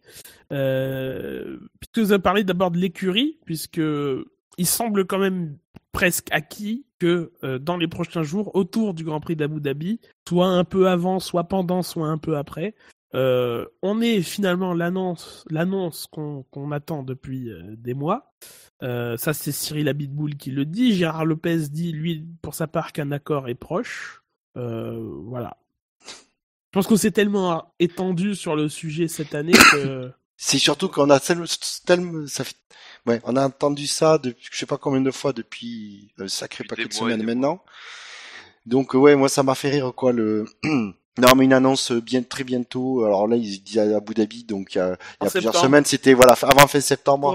On, on attendait même le truc à, à Spa. Euh, puis on s'est dit bah ils avaient fixé fin septembre. euh, et et surtout aussi on a Lopez qui disait en même temps euh, en parallèle euh, non mais c'est quasiment signé. euh, voilà. Euh, Autosport avait même sorti des, des, des, des- des- comment dire des chiffres sur la, la- le, rachat, euh, les pourcentages de qui rachetait quoi. euh. Rappelons, mine de rien, qu'il y a une deadline euh, qui est le 7 décembre, puisque c'est le moment où reprendront les, euh, les euh, problèmes financiers de, de Lotus avec les créanciers, le procès de, de Lotus avec ses créanciers, et que notamment l'État, les impôts, le fisc britannique. Donc que mine de rien, euh, si c'est pas fait dans les 10 prochains jours, euh, voire 15 plutôt 15 euh, vu qu'on est le 25 euh, bah ce sera maintenant ou jamais en fait c'est ça le truc c'est Ils sont en train de compter les jours là, Lotus. voilà Et c'est vrai que ce serait intéressant aussi de savoir pourquoi le... ça a mis autant de temps à se faire. Ouais, après, ils chaque se sont, s'en sont jamais cachés. euh, on a- ils ont toujours dit que Renault étant une, une entreprise cotée en bourse, il y a des, des trucs à faire, il y a des, des processus à, à suivre, il y, a une, il y a une hiérarchie. C'est Carlos Ghosn qui a, qui a le dernier mot. Carlos Ghosn qui a d'autres euh, chats à fouetter, parce qu'il y a des petits soucis avec le gouvernement, mine de rien, euh, sur l'histoire de Renault et des... euh, De l'alliance euh, Renault-Nissan. de l'alliance Renault-Nissan, de, de, de, l'actionnariat de l'État et euh, de certaines décisions, etc. etc. Euh, voilà. Il faut pas oublier que Carlos Ghosn, il gère pas que la F1 et il gère pas que Renault et, euh, et voilà. Ouais, c'est. Mais il y a aussi peut-être le fait que euh, je serais pas surpris que l'annonce intervienne peu, peu de temps après Abu Dhabi. Genre le mardi, Parce- histoire de nous faire chier, comme d'habitude. Ouais, ou c'est parce qu'il y avait aussi l'histoire de le de- du contrat et la pour la fourniture avec Red Bull et que euh, si ils ont et qu'il fallait attendre en fait la fin de la saison que même parce qu'il y avait une question d'exclusivité je crois pas avec Red Bull ou quelque chose comme ça et que du coup ils pourraient peut-être pas racheter euh, l'écurie ou fournir une autre écurie euh, et donc du Après, et donc euh, contractuellement ils vont attendre peut-être la, la, après le Grand Prix comme ça la saison est terminée et comme ça ils peuvent faire la- l'annonce et que euh, au moins contractuellement ils, ils sont clean quoi. Après, a priori, euh, de ce qu'on a appris il y a- trois, deux semaines sur les tractations entre Red Bull et Mercedes, apparemment le, le contrat avait déjà été euh, annulé. Donc, euh, Ouais mais pour 2000 pour 2016 sauf que 2015 est encore en, en cours. Oui, mais tu peux signer des contrats pour 2016 déjà. Ouais après ne peut-être pas, pas euh, peut-être ne pas l'annoncer avant la fin de la saison ou un truc comme ça. Et sinon, ce qu'ils vont faire, c'est qu'ils vont signer le contrat dimanche soir, et dès les essais privés pour les nouveaux pneus Pirelli, paf, on aura une Lotus jaune avec marqué Renault dessus. Là, on est en 2016. Pourquoi pas Ça m'étonnerait énormément, mais pourquoi pas Oui, on sait jamais. Alors qui est marqué Renault dessus ça ça encore un reste à... Ouais. Transition Transition, puisque, alors, donc, parmi, euh, dans le cadre de, de cette annonce qui devrait arriver, euh, beaucoup de gens parlent dans la presse, enfin beaucoup. Euh, C'est souvent Cyril Abitboul, mine de rien, qui euh, nous a sorti cette déclaration suivante. Euh, il y a, euh, il y a d'autres marques associées à Renault, mais je ne dirai rien à ce sujet car cela fera partie de l'annonce. Alors, euh, beaucoup euh, voient de, donc. euh, Alpine. Hein. Ah, voilà. Toi, tu penses que c'est Alpine? Moi je pense que c'est Alpine. Moi, je pense que c'est Dacia. non, Alpine, Alpine, ça serait quand même classe. Je les vois pas mettre, je les vois pas mettre Infinity, je les vois pas, à moins qu'ils veuillent faire une écurie euh, Renault-Nissan ou Nissan-Renault. Sachant que Nissan est en endurance. Oui, mais Ça, ça fera pouffer certains, mais ils y sont. oui, après ça peut être une, une écurie entièrement gérée par Renault, mais comme c'est une alliance, euh, assez, en plus une alliance forte entre euh, Renault et Nissan, il se pourrait que, pourquoi pas faire euh, euh, d'une pierre deux coups quoi. Euh, c'est Renault qui historiquement en F1 qui a les, les compétences tout ça, donc euh, qui ferait toute écurie et les moteurs, mais ce serait pour le, le bien, euh, on va dire, la communauté de l'alliance et pas la communauté de l'anneau. Mais L'anneau, oui, j'allais dire. mais moi non, après je pense que c'est, je pense honnêtement que c'est Alpine parce que c'est une marque qui re- que Renault va ressortir de sa torpeur. Qui est cas, déjà ressorti un petit peu en endurance aussi en LMP2. Ouais. Ouais, mais oui, effectivement, mais que là c'est que du, du sponsoring. Euh, et là, voilà, ils ont besoin de, voilà, ils vont sortir une, voiture euh, badgée Alpine et pas du tout Renault. Et donc ils ont besoin, ils vont avoir besoin de la pro, de pro, de promouvoir la marque Alpine. Et comme c'est voiture de sport, ben quoi de mieux que le sport automobile et notamment le plus euh, célèbre, euh, la F1.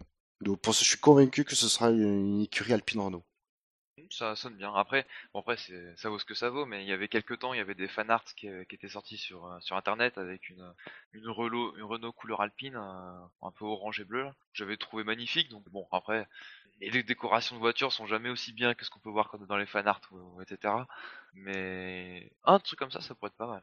Euh, déjà, tu prends le, pour, en tout cas pour la, la livrée, tu prends le bleu, le, le bleu alpine Ouais. comme base. Ça, déjà, ça, t'as un bon début là. T'as- T'as de quoi faire un truc sympa. le choper chez Prost plutôt que chez Sauber, euh, le bleu. ouais. Ouais, le bleu alpine, c'est pas le bleu de Sauber. c'est, bah, tu prends le, bah, justement le, les voitures en, en endurance, c'est le bleu alpine. Donc euh, c'est un joli bleu. Il y a moyen de faire quelque chose de très Avec sympa. quelques teintes d'orange, et on est bon. Après, euh, je, ouais, Je vois pas quoi d'autre ils pourraient mettre comme nom à, à côté de Renault. De toute façon, ils ont pas beaucoup non plus de marques. Hein. Sachant qu'Infinity, déjà avec Red Bull, c'est vrai que je les vois mal euh, continuer dans. Non, mais de toute façon, sur le- F1. le- de toute façon, le retrait, euh, la, la rupture de la fourniture moteur entre Red Bull et Renault, euh, forcément, il y aura l'Infinity qui ne sponsorisera plus. Non, mais c'est euh, pas dans cette histoire qu'ils sponsorisent aussi Red Bull, c'est que euh, ils vont arrêter de sponsoriser Red Bull, mais je sais pas s'ils ont encore envie de sponsoriser une équipe de F1 Oui, ou d'avoir encore leur nom à coller sur quelque chose. oui, parce que l'Infinity avait intérêt à ce que sponsoriser Red Bull et du coup être associé à Red Bull, Voilà. parce qu'ils cherchent justement à attirer une clientèle plutôt jeune. Là, Renault. euh, Après, de notre côté, pourquoi Infinity serait pas aussi sponsor euh... Ouais, je sais pas. À terme, en tout cas. Puisque Ouais, d'un euh, on, parle, euh, on parle pour l'instant qu'il resterait chez Red Bull en 2016, mais de, avec des fonds réduits. Total aussi, d'ailleurs. Alors, en parlant de fonds, euh, Abitbull a aussi déclaré que euh, si Carlos Ghosn donnait le, le feu vert, parce que Abitbull a des déclarations tantôt très affirmatives, tantôt euh, empreintes de conditionnel et de Oui, et d'incertitude. Euh, C'est-à-dire que la déclaration que je vous ai lue il y a cinq minutes sur le, la, la marque qui serait associée euh, était très affirmative, mais là après euh, celle que concernant les moyens euh, qui seraient mis en place est un peu plus euh, prudent- prudente. Alors il y aurait une augmentation du budget de recherche et développement euh, en pourcentage à deux chiffres, donc au moins 10% en tout cas. Et rien que pour le Euh, moteur. Oui. oui, bah oui, oui, bien sûr, oui, oui, évidemment, puisque pour l'équipe, voilà, ce serait, tout nouveau. Et une restructuration de, de technique, euh, effectivement, de Renault Sport F1, en tout cas de la partie moteur à, à Viry-Châtillon.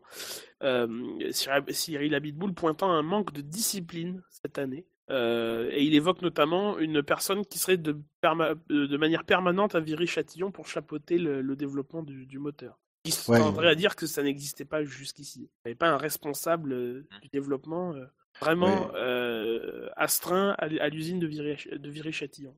J'ai effectivement lu, euh, le, ouais, j'ai lu un article là-dessus, euh, certainement le même d'ailleurs. Euh, en fait, ils prônent quand même pour une refonte totale du management de, de Renault F1, puisque du coup, il y aurait effectivement, il y aurait l'écurie, il y aurait les, les moteurs. Euh, il remet d'ailleurs, ouais, on sent qu'il était très débordé, Cyril Abitboul cette année. Parce qu'il dit voilà euh, faire euh, gérer le rachat, gérer l'histoire des moteurs, la, performance, ça, ça faisait beaucoup pour un seul homme. Et effectivement, comme euh, Gus Gus le dit, il y, a de- il y avait pas quelqu'un à Viry-Châtillon pour superviser les moteurs en permanence et que ça devait être Abitboul qui devait le gérer en parallèle de tout le reste. Et il n'hésite même pas à mettre à remettre son poste en cause. Et, il, prêche, pas pour sa paroisse, en tout cas dans l'interview à Bitbull. Qu'est-ce devant la direction Renault, ça c'est autre chose. Mais en tout cas, là, il était apparemment il était honnête en disant voilà, il faut revoir tout le management. Ici, euh, mon, mon poste n'est pas, euh, y compris mon poste, il faut le, le revoir, il faut le revoir. Ben après, oui, c'est une vue, euh, je trouve réaliste des, des choses que, de sa part. Sinon, Bouchard, tu voulais nous parler aussi euh, d'un autre article concernant euh, Renault et, et Cyril Abitboul, euh, qui disait que les tensions avec Red Bull avaient impacté le développement du moteur Renault ben, cette année. Et ben oui, parce que quand Tu on attaque, tu m'as mis quand- un petit smiley aussi avec, donc voilà. Eh ben oui, ça m'a fait rire parce qu'à un moment donné, quand on attaque l'Empire, l'Empire finit à un moment par contre-attaquer. Et euh, donc après, ça en est repris. Vas-y, je fais la musique de fond, tu parles. Et donc après, on a repris plein la tronche toute l'année. Et là, à un moment donné, il y a Renault qui dit, eh ben voilà, mais si on n'a pas pu progresser, c'est qu'aussi les mauvaises relations avec Red Bull nous, a- nous l'ont empêché. On a... Continue. Non, c'est très perturbant. non, mais c'est ça qui est bien, c'est qu'à dire à un moment donné, ben nos, nos, nos relations se sont quand même extrêmement dégradées. Ils ont dit, ben ça nous a empêché à progresser autant qu'on aurait pu le, qu'on aurait pu progresser. Et je trouve que c'est un, un juste retour des choses que qui balance ça. Après que ce soit vrai ou, je pense quand même que c'est vrai que ça, ça aide pas. hein, euh, Ça y a pas fait du bien. Après, dire ça a que- pas fait du bien, mais il a pas dit que ça a arrêté net le, la progression. Oui. Il- mais il a dit ça, ça nous a quand même bien impacté et je, je veux bien le croire. Et j'ai à un moment donné, c'est, c'est bien. C'est commencé. Allez. On sent que les dossiers vont commencer à sortir de chez Renault. Autre chose euh, sur Renault? Ben moi j'ai envie de prendre un peu, on, on prend le pronostic. Est-ce qu'il va vraiment y avoir une, une annonce, on va dire, entre le, le jeudi et le mardi qui encadre Abu Dhabi? Ah, mardi, peut-être pas. Dans, Entre demain et, euh, et mardi prochain. Ouais, moi je dirais oui. Parce que, mine de rien, si tu fais l'annonce le mardi, euh, alors c'est vrai que c'est le, le test de Pirelli est pas ouvert à la presse, donc il y aura pas les journalistes et euh, donc peut-être il pourrait parce que du coup ça pourrait, ça gênerait pas le, le travail. Bon allez, Euh, disons entre, entre demain et, euh, et jeudi de la semaine prochaine. Allez, 7 jours. Ah bah oui, Oui. de toute façon puisque obligés, de toute façon. ils doivent trouver une solution pour Lotus à 27. Le jeudi c'est le 3. Euh, on va pas faire ça le, le dimanche, le dimanche 6. Donc le dernier délai c'est le 7 de toute façon.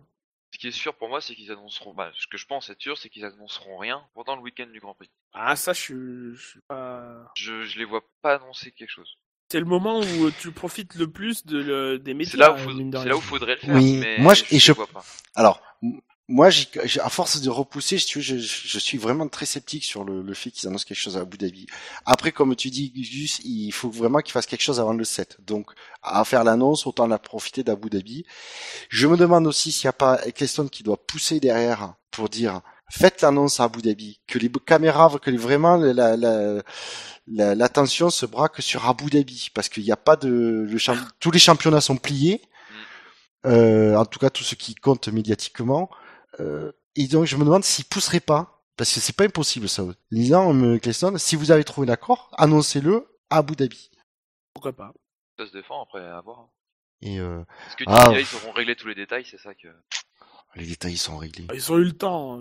Regarde, Ah, on parle déjà. Non mais on parle déjà de la restructuration, de, de- du budget, de, de machin. Il y a les, il y a, il y a les pilotes. Il y a les ingénieurs, il y a déjà des ingénieurs de, de chez Renault qui sont euh, à Il y, a Enstone. la, il y a la dénomination. euh, Ouais, ça fait, en ça plus- fait un mois qu'on le dit, ça. Ça fait un mois qu'on est, qu'on est à Ah, ce justement. Donc, Euh. euh, ça peut bien attendre trois jours de plus pour moi. D'ailleurs, en parlant du changement de nom, ils ont glissé qu'une autre écurie y aurait recours. Euh, on sait tous de qui ils parlent, hein, c'est Manor. Euh, Ah, au. Et pourquoi ce serait pas Force India Oui, c'est vrai qu'il y a, c'est vrai qu'il y a ça aussi. C'est vrai. Eh, eh. Et c'est peut-être, c'est peut-être pour ça qu'il a pas, parce que Manor, tout le monde s'y attend. Oui. Limite, il aurait pu le dire. C'est pour ça que ça me lève le doute. Enfin, c'est comme à chaque fois. euh, les écuries se groupent à peu près en même temps pour changer de nom parce que ça passe mieux et qu'il faut la- un consentement euh, mutuel de, de- voilà, une, unami- une unanimité de tout le monde et finalement ça, ça arrange tout le monde que ça fasse. euh, La dernière fois, c'était en 2012 où euh, Marussia, enfin, euh, comment ça s'appelle? Virgin. Oui, Vi- Vi- Virgin était devenu Marussia, euh, euh, euh, Lotus qui était devenu Caterham et Renault qui était devenu Lotus. C'était bordel, mais voilà. Lotus était devenu Caterham pour un moment. Messieurs, dossier suivant qui concerne Williams et le Grand Prix du Brésil de la semaine dernière. Puisqu'on s'était quitté euh, avec euh, la perspective de l'appel de Williams de la, disqualification de Felipe Massa pour des températures de pneus non conformes et des pressions aussi. Euh, mais finalement, Williams a décidé de ne pas faire appel, se justifiant, je cite, étant donné le climat financier du sport et le fait que la décision n'impacte pas la position de l'équipe au championnat des constructeurs, il a été décidé que ce serait un coût dont le, la prise en charge serait inutile. C'est totalement justifié. Oui, c'est pas illogique, hein. Oui, Après, puis ça fait un, ça ferait un truc à gérer sur la fin de saison alors qu'ils sont en train de préparer 2016 et tout. euh, peut-être pas besoin, peut-être d'autres chats fouettés, quoi. Et comme tu- ouais, faut, faut pas que effectivement, ça leur euh, porte préjudice après. En... Dans le sens où, ouais, euh, ils vont pas jusqu'au bout, un peu, on peut, on peut leur faire ce qu'on veut, ils iront jamais jusqu'au bout. Faut pas que ça devienne dans ce cas-là après. Non, non, je pense pas. Ça m'étonnerait que ça arrive, mais bon, euh, j'ai toujours un peu ça dans la tête. Parce que Autant ils je- avaient l'air quand même déterminés, quoi. Ils avaient leurs preuves, etc.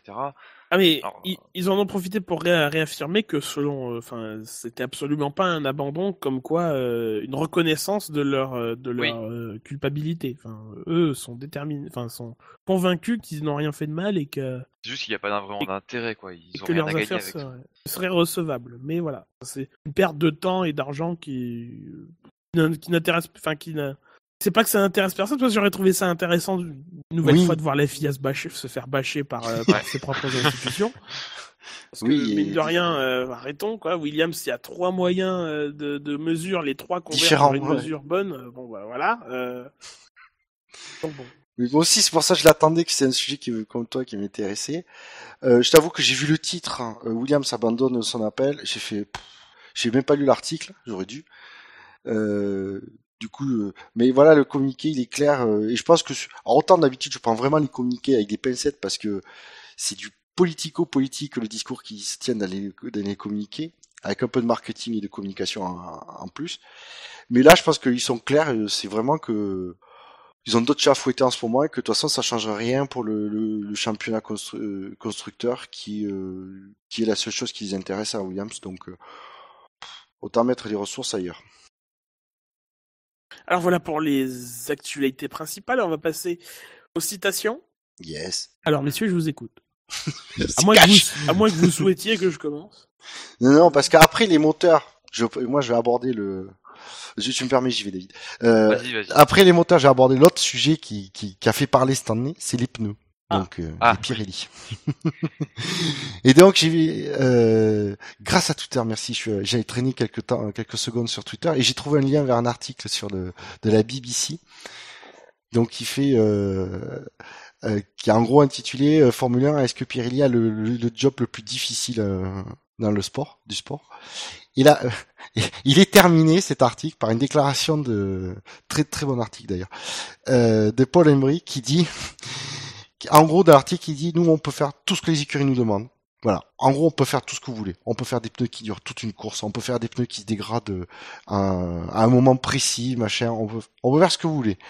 Mais ils ont besoin d'essais et surtout, ils ont besoin que tout le monde se mette d'accord. Et la déclaration, elle est géniale. Tout ce que l'on demande, c'est qu'ils se mettent tous d'accord sur ce qu'ils veulent. Et une fois fait, qu'ils ne puissent pas râler ensuite. Quel dommage. Mais c'est surtout que c'est le mot en anglais, c'est bi- bitching, quoi. C'est vraiment le truc, c'est, c'est- râler, c'est la traduction est gentillette en, en, en français, c'est ça. Et tu sens qu'il y en a quand même un peu gros sur la patate, euh, de Paul Embry, qui pour ça est génial. traduire pitching plus que- Chouiné, euh, Ouais, Ah, C'est fort plus que ça, quand même. encore. ouais, c'est, Sans être vulgaire, c'est compliqué. To bitch about. J'aurais bien une traduction, mais bon. Un peu trop grossier, donc je dirais, je dirais pas. mais c'est un côté grossier quand même dans le, Oui, un petit, Ah, quand même un petit côté grossier, quoi. Râler, rouspéter, déblatérer, dire du mal. Ouais, bon. Ouais, mais après les traductions aussi sont, C'est bizarre. Moi, ça me paraît très faible, mais bon, comme mais après, après, ouais, moi je le voyais plus grossier, apparemment non, c'est quand même beaucoup plus dans le langage courant, quoi. Non, mais c'est familier. C'est écrit C'est- comme étant Ouais. familier et comme fa- faisant parler du, sl- du slang, donc du, du Ah oui. langage très. euh, Oui, c'est limite vulgaire. Voilà, c'est Mais voilà, euh, c'est- sémantique euh, et linguistique. euh, Vous êtes. Non, mais c'est ça qui est- sommet de la F1. Et donc si tu voilà, c'est ça qui m'a ça m'a ça a fait rire parce qu'on sent qu'aussi du côté de Pirelli qu'ils ils en ont ils en, ben, ils en ont marre. Euh, on sent que Mais ils justement ont les, signé pour trois ans. ils ont signé pour trois ans. Ouais. Après avec des, des promesses, euh, ils avaient par contre là pour, pour à partir de 2017 ils ont été très clairs. Ils ont fait des demandes très claires dans le pour signer pour continuer la fourniture des pneus. Et je pense que de là, ils hésiteront pas en disant ah ben vous, vous pouvez pas vous plaindre des pneus, vous nous avez pas donné ce qu'on avait demandé. Donc euh, je pense que si on leur donne les moyens à Pirelli, ils feront, ils respecteront le cahier des charges à la lettre. Euh, pour ça, j'ai j'ai aucun doute. Mais on voit encore une fois, c'est surtout ça, c'est qu'ils demandent est-ce qu'ils se mettent tous d'accord de ça, et on voit encore une fois, ils avaient demandé euh, des trucs pour les, les pneus l'année prochaine parce que et que ils ont dû grappiller une journée d'essai euh, et, en- et c'est voilà alors qu'ils en demandaient plus qu'ils ont pas de garantie pour les sur la présence des pilotes titulaires euh, c'est euh, euh, J'aimerais d'ailleurs corriger un truc qu'on a dit il y a deux semaines. Euh, on avait dit que Manor ne serait pas là. Finalement, ils seront bien là avec euh, Rio Arianto et Jordan King. voilà bon après euh, c'est Manor donc on les excuse mais voilà ils ont encore dû faire ils avaient demandé pas grand chose pour euh, pour les pour les essais après Abu Dhabi là ils ont même pas réussi à l'obtenir euh, Pi- Pirelli aussi, tu disais qu'il vous ferait ce qu'il vous. Enfin, En Euh, gros, c'est ce qu'il dit Paul. Embry, quoi. Il dit, Oui, non, nous, mais ça, ils le disent depuis de toute façon depuis depuis le début quasiment. le début, donc, euh, voilà.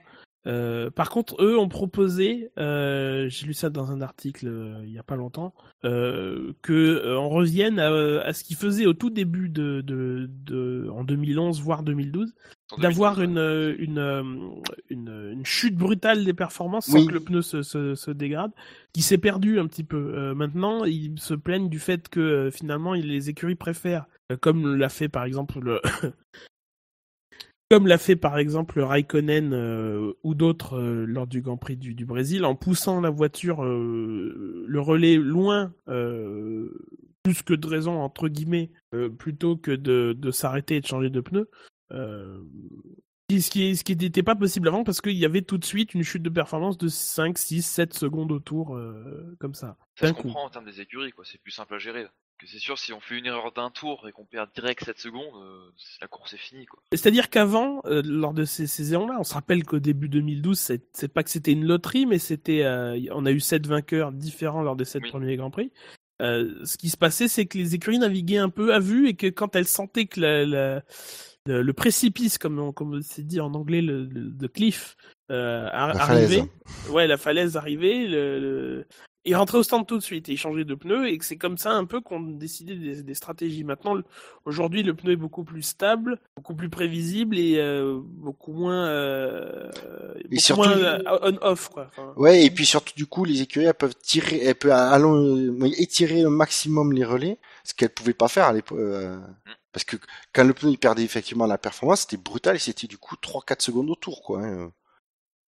Et du coup, Effectivement, je lis ça euh, dans, l'article de la BBC. Euh, et d'ailleurs, c'est à ce moment-là, sur ces, en gros, sur ces dix dernières années, c'est à cette période-là, c'est cette année-là, je crois qu'il y a eu le plus de dépassements en, course en moyenne. Donc euh, mm.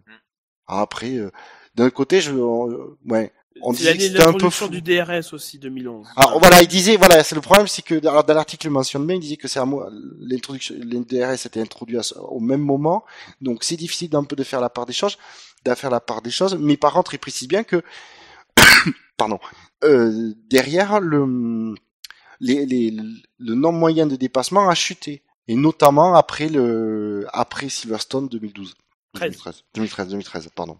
Donc euh, il y a, ils disent il y a quand même, il y a quand même, les pneus ils sont quand même pas mal pour quelque chose. David, ta citation? Alors, euh, moi, je parlais de Pastor Maldonado. Ah merde, on voulait pas. ah oui, je pouvais. j'étais obligé, j'étais obligé. Déjà, quand on lit l'article sur Motorsport, la première phrase d'accroche c'est quand j'ai un crash, c'est immédiatement un scandale. Que ce que Maldonado a dit. C'est surtout une énorme connerie. voilà. Et surtout, moi, ce que j'ai retenu dans cette interview, donc euh, je vous le dis, je vous le lis, même lors de ma première course en karting, avec des coussins dans le baquet pour que je puisse voir correctement, j'étais un casse-cou. Tout ou rien, c'était ma devise. Donc ça m'a bien fait marrer ça, que depuis son plus jeune âge, il était toujours à fond. Que ça passe ou que ça passe pas, il est à fond. Il devrait, aller il devrait avoir sa marionnette au guignol finalement. oui, à fond, à fond, à fond. Ah, et oui, sauf que lui, c'est pas gravier, c'est pas gravier, c'est pneu. Donc voilà, j'ai trouvé ça la petite anecdote marrante. Après, ça n'a pas non plus un grand fond, mais j'ai trouvé ça rigolo.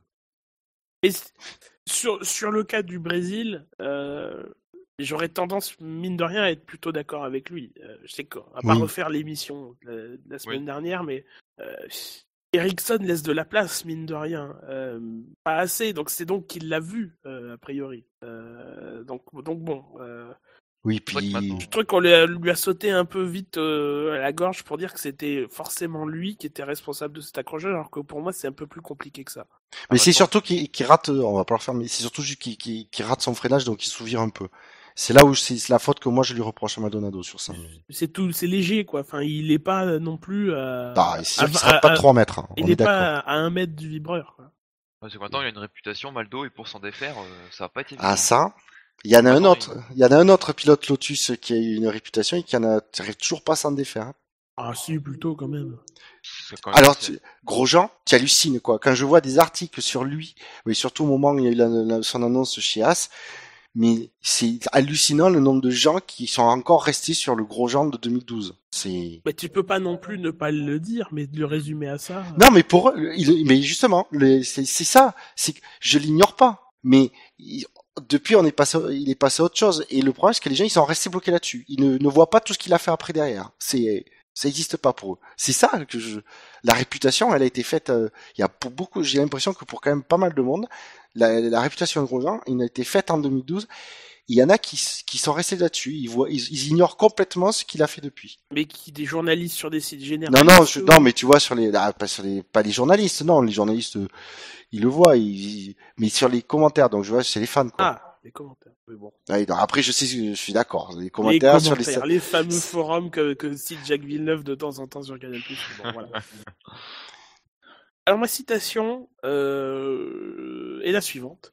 Je ne pouvais pas me rapprocher à moins de 10 mètres sans perdre tous mes appuis aérodynamiques. Alors, on pourrait croire que c'est une citation de Lewis Hamilton euh, en 2015. Non, c'est Euh, Verstappen. Pas du tout. Ce n'est pas. euh, je pense que Verstappen n'était pas né à cette époque-là. Bah, bah oui, puisque c'est une citation qui a 23 ans. C'est une citation de Michael Schumacher au Grand Prix du Mexique 1992. Euh, il était dans une bataille avec Ayrton, Ayrton Senna à, à l'époque. Euh, c'est une citation que j'ai tirée de la biographie de, donc de Luc qui s'appelle Itinéraire d'un surdoué, que j'ai lu hier soir, donc c'est très bien, euh, c'est très bien tombé. Euh, voilà, c'est pour souligner. Bon, alors il faut peut-être déjà rappeler aussi que Schumacher à l'époque se battait avec un V8 Ford contre un, un V12 Honda, donc quelque part aussi, s'il n'a pas pu le, dépasser, c'est-à-dire qu'il raconte qu'il a mis énormément de temps pour, enfin qu'il n'a pas réussi à le dépasser avant que, que Senna abandonne, puisqu'à l'époque il n'y avait pas de, à l'époque il n'y avait plus de ravitaillement, en, tout cas en, carburant, donc comme euh, comme en ce moment. Euh, alors certes, il avait beaucoup moins de puissance moteur, mais mine de rien, il ressentait déjà à l'époque le fait qu'il était déventé par rapport à, par la, la voiture qui- qu'il suivait. Donc, ça montre bien que euh, même si on s'en plaint aujourd'hui et qu'on a pu s'en plaindre un peu plus tôt, enfin il y a 20, il y a presque 25 ans, ça existait déjà. Euh, alors qu'à l'époque, euh, les pneus n'étaient pas les Pirelli. euh, et l'aéro était mine de rien beaucoup plus simpliste qu'aujourd'hui. Quand tu regardes les voitures de 92, euh, voilà, c'est des, Ça, ça se résumait à des ailerons, l'aéro. des- ouais, des ailerons avec un seul plan et qui étaient plus ou moins inclinés. Et des diffuseurs aussi. Il y avait un, un énorme diffuseur à l'époque, Ah oui. fond, fond plat, mais vraiment plat, parce qu'aujourd'hui, il y a mine de rien euh, les 50 cm du milieu de la voiture qui sont plats, mais au-dessus, il y a une marge de 5 cm de chaque côté pour éviter qu'il y ait trop d'effet de sol. Puis il y a la planche euh, qui mesure elle-même 1 cm de, de- d'épaisseur.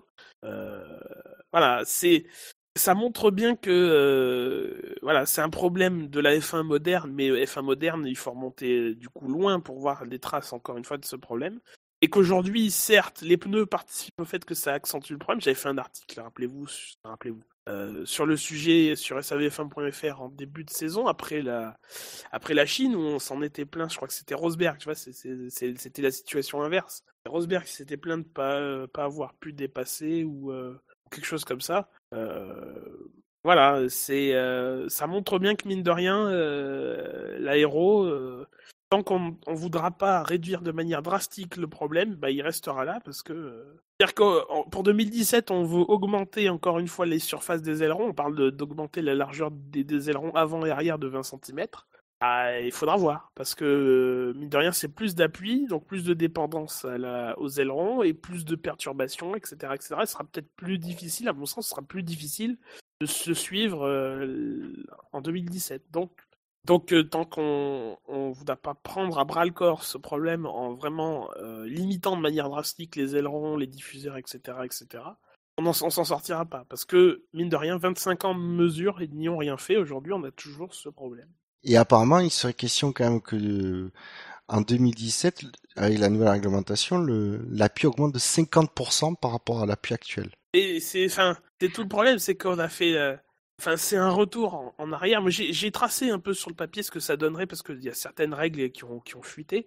Euh, on parle donc de, de, de réélargir de 20 cm les ailerons avant et arrière, de rabaisser le- l'aileron arrière euh, de 15 cm, euh, d'élargir les voitures euh, au global, en tout cas les roues de 20 cm, enfin, d'élargir la largeur des voitures de 20 cm, donc c'est déplacer les roues et les faire grandir un petit peu aussi.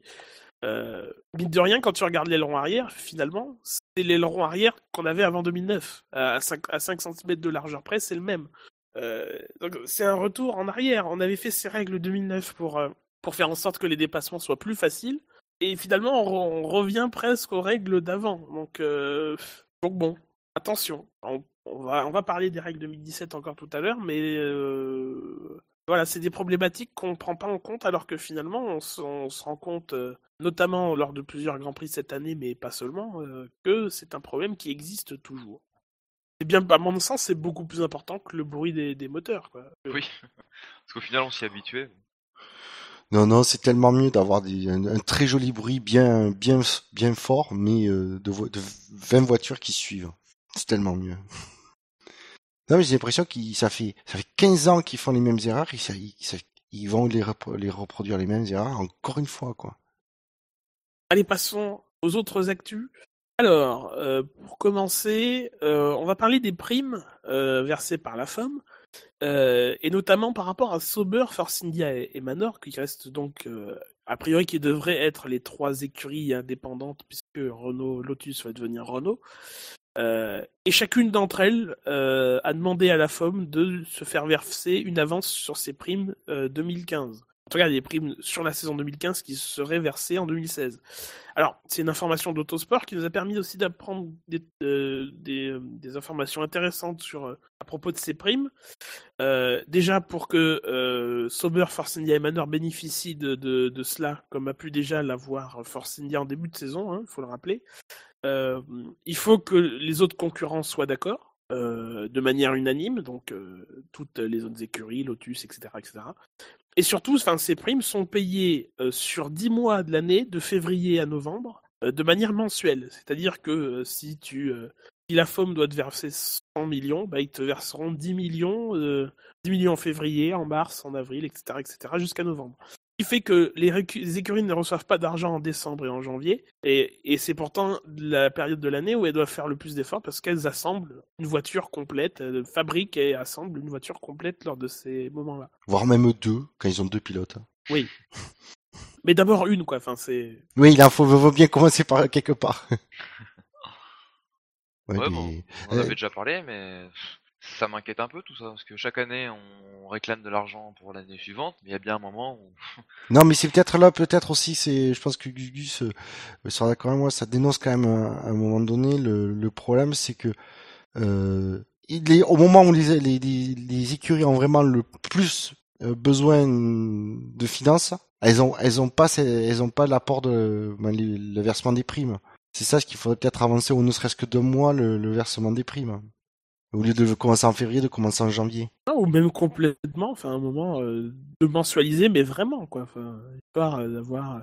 Après, je pense aussi qu'il y a peut-être un délai puisqu'il faut que la, la FIA va entérine les, les, les classements Bien sûr, de la saison. Alors après, je sais pas quand est-ce que ça se fait. euh, tu peux si- commencer en février et verser jusqu'à janvier de l'année suivante. Enfin, à mon avis, ça, ça n'a Oui. rien d'impossible. Ah oui, effectivement, effectivement. Mais je pense qu'après, je pense qu'ils font février-novembre parce que c'est à peu près la saison. Oui, c'est la saison, mais une écurie de Formule 1, ça travaille à temps plein, quoi. C'est 12. euh, le- le- Ouais, le- mais il admettons- Il y a le truc inverse, c'est qu'ils ils reçoivent de l'argent en août, alors qu'en août, ils- finalement, ils ferment deux semaines. Euh, c'est vrai que de ce côté-là, voilà, mais, mais mine de rien, euh, ouais, je comprends que ça puisse mettre dans la panade des écuries temporairement. Maintenant, est-ce que ça changera quelque chose? À mon avis, ça changera à la marge, parce que si elles demandent des, mine de rien, les écuries, les trois écuries demandent une avance maintenant. Euh, alors c'est vrai qu'on est fin novembre et qu'on est presque en décembre, mais euh, c'est une avance de, c'est des primes qu'elles n'auront pas plus tard dans la, dans la saison, comme Force India cette année par exemple. Ouais, mais pour pouvoir faire évoluer une voiture, il faut d'abord la construire, comme tu dis. Et puis rappelons qu'a priori la FOM ne fait pas ça gratuitement, quoi. C'est un prêt. Euh, donc euh, un, un prêt vous engage et doit être remboursé. Hein, comme... c'est pas un prêt. Ah bah si. Non, c'est juste ils qu'ils n'avancent pas d'argent gratuitement. euh, Non, mais, non, non, non, non, mais, mais Bernie c'est- n'avance pas de l'argent gratuitement. euh, Mais quand il, quand il parle d'avance, c'est pas un prêt, c'est juste qu'au lieu de les, les- par exemple, euh, admettons Manor doit toucher 30 millions, ben il touche 10 millions maintenant et les 20 c'est les 20 millions restants qui seront étalés sur 10 mois. là, moi je l'ai compris comme ça. Bah oui, tu vas pas faire un prêt pour, euh, je veux dire, bah, mine de rien, c'est prêter de l'argent en avance. non, c'est donner de l'argent en avance plutôt que prévu. Non, non, tu donnes pas de l'argent. La FOM n'a aucun intérêt à faire ça.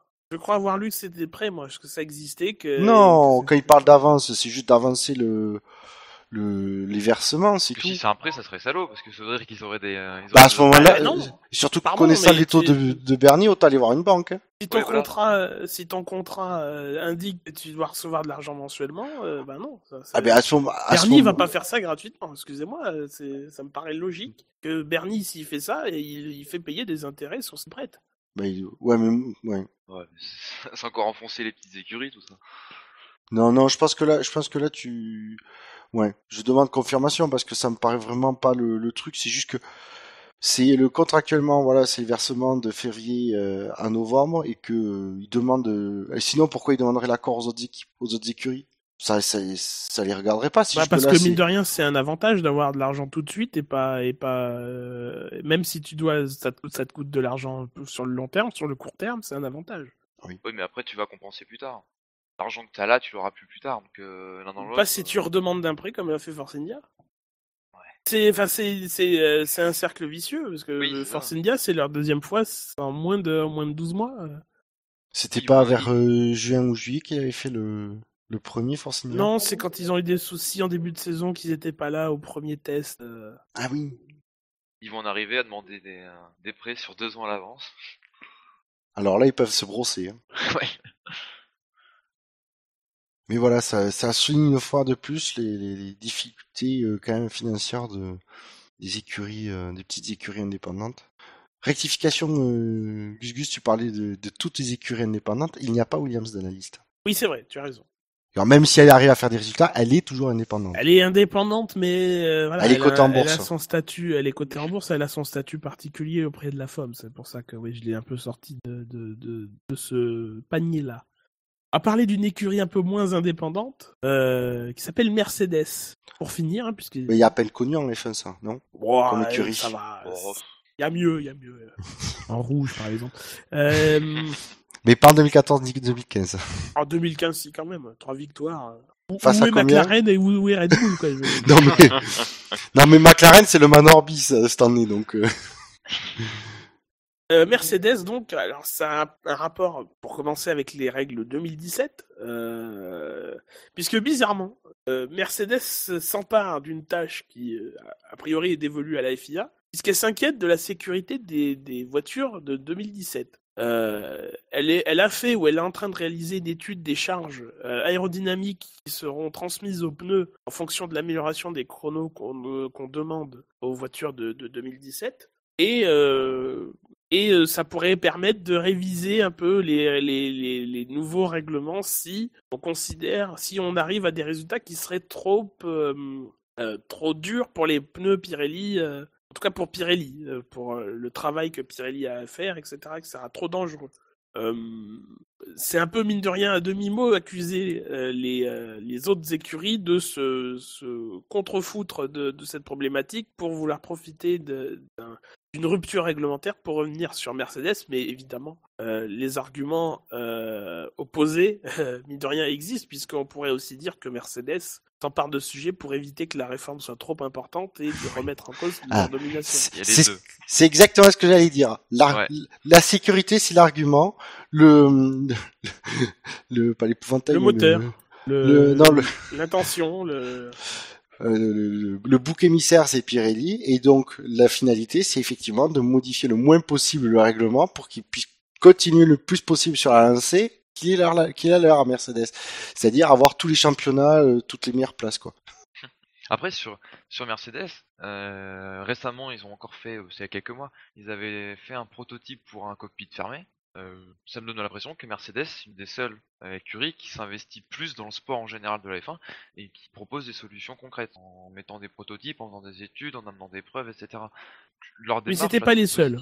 C'était pas les seuls, mais c'est celle, cette solution-là, c'était celle qu'on a entendu le plus parler. Ouais, mais on va pas demander à Manor de faire ça, quoi, ils peuvent pas. Non, je dis pas le Euh, contraire, mais euh, je sais pas souvenir, peut-être qu'il y en a eu. Hein, Mais, mine de de, rien, de Ferrari ou je ne sais quoi. Euh, j'ai souvenir de fin 2013, enfin en tout cas en 2013, qu'on avait parlé de, euh, des euh, structures absorbeuses de choc latérales qui sont à, l'intérieur des pontons euh, de part et d'autre du, pilote, qui ont été développées conjointement par McLaren et à l'époque Marussia. Voilà, donc c'est il y avait plusieurs idées qui étaient développées qui ont été testées et finalement c'est cette so- solution là où les écuries avaient mine de rien travaillé main dans la main qui avait été adoptée comme quoi déjà beaucoup- plusieurs écuries travaillent là-dessus et en plus elles travaillent de concert D'accord. Après, bon, l'i- l'idée est quand même louable.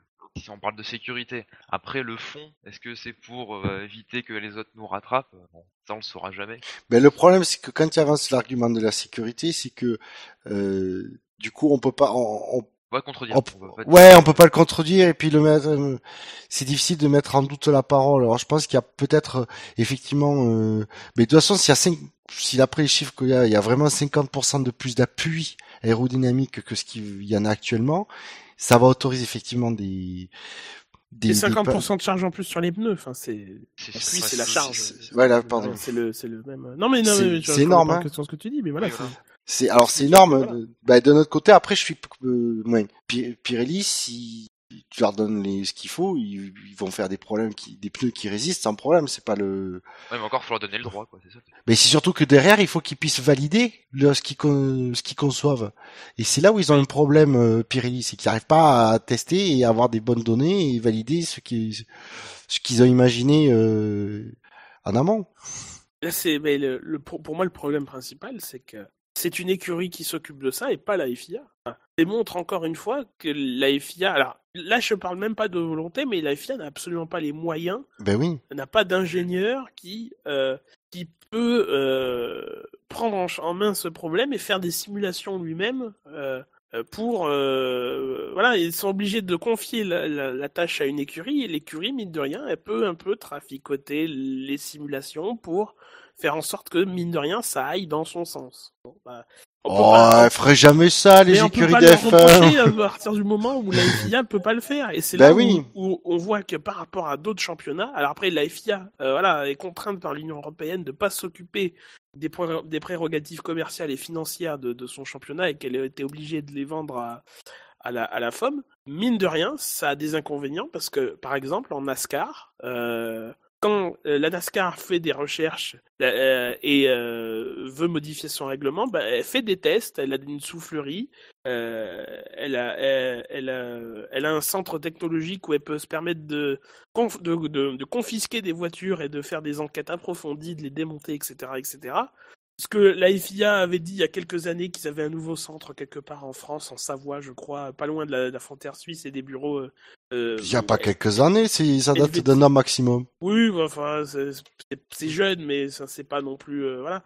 Euh, en tout cas, c'était pas cette année. Euh, voilà, elle avait dit qu'il y a un nouveau centre technologique, mais mine de rien, on n'en entend jamais parler. Alors qu'en NASCAR, en NASCAR, quand il y a des, des trucs à faire, tu entends la NASCAR agir. Alors la NASCAR a des moyens, hein, parce que mine de rien, les contrats, euh, les contrats télé de la NASCAR sont énormes euh, avec euh, plusieurs réseaux américains. Et la NASCAR a les moyens de le faire. La FIA ne les a pas. Et ce qui fait que euh, elle ne peut pas gérer son championnat. Elle ne peut pas elle ne peut pas entreprendre toutes les études techniques qui pourraient lui permettre de faire un règlement solide et sécuritaire avant avant qu'on ait de rien. Voilà, c'est un énorme problème. Alors après la NASCAR, je parle de la NASCAR, mais la NASCAR a d'autres travers, ce qui fait font que par exemple cette année, ils ont testé euh, pendant plusieurs courses certaines solutions, ce qui fait que euh, les- le championnat s'est joué avec différentes configurations de, voitures. Alors c'était déjà vu déjà vu avant en NASCAR où c'était même encore pire parce que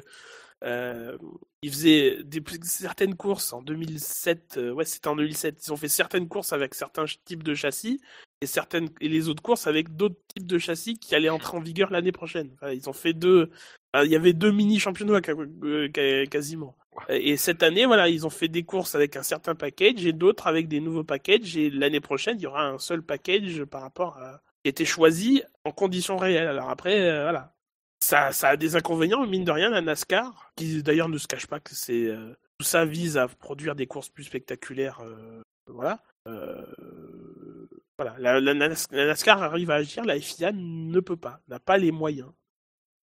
Non, mais c'est vrai que elle aurait dû contractuellement euh, auprès de la FOM dire ben, qu'elle a vendu les droits en disant ben, vous devez financer à, à hauteur de temps euh, un Ils l'ont fait déjà. C'était pas, enfin, il, a- il- le- la somme versée par la FOM à la, à la FIA a augmenté, enfin, euh, a augmenté en contrepartie du, euh, du, euh, du pouvoir qu'a pris la, la, la FOM dans le groupe stratégique et, et, et autres. Ah d'accord.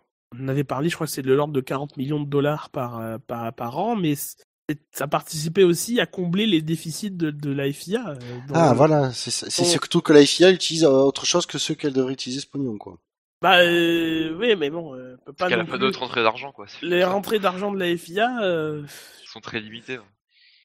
Oui, c'est vrai que à partir du moment où tu ne peux pas vendre tes championnats, euh, enfin, la FIA a mal, super mal négocié euh, parce que euh, ces accords entre la qui, qui euh, rappelons-le, euh, court jusqu'en 2110 ou quelque chose dans le genre. Enfin, c'est un accord d'une Oui. centaine d'années.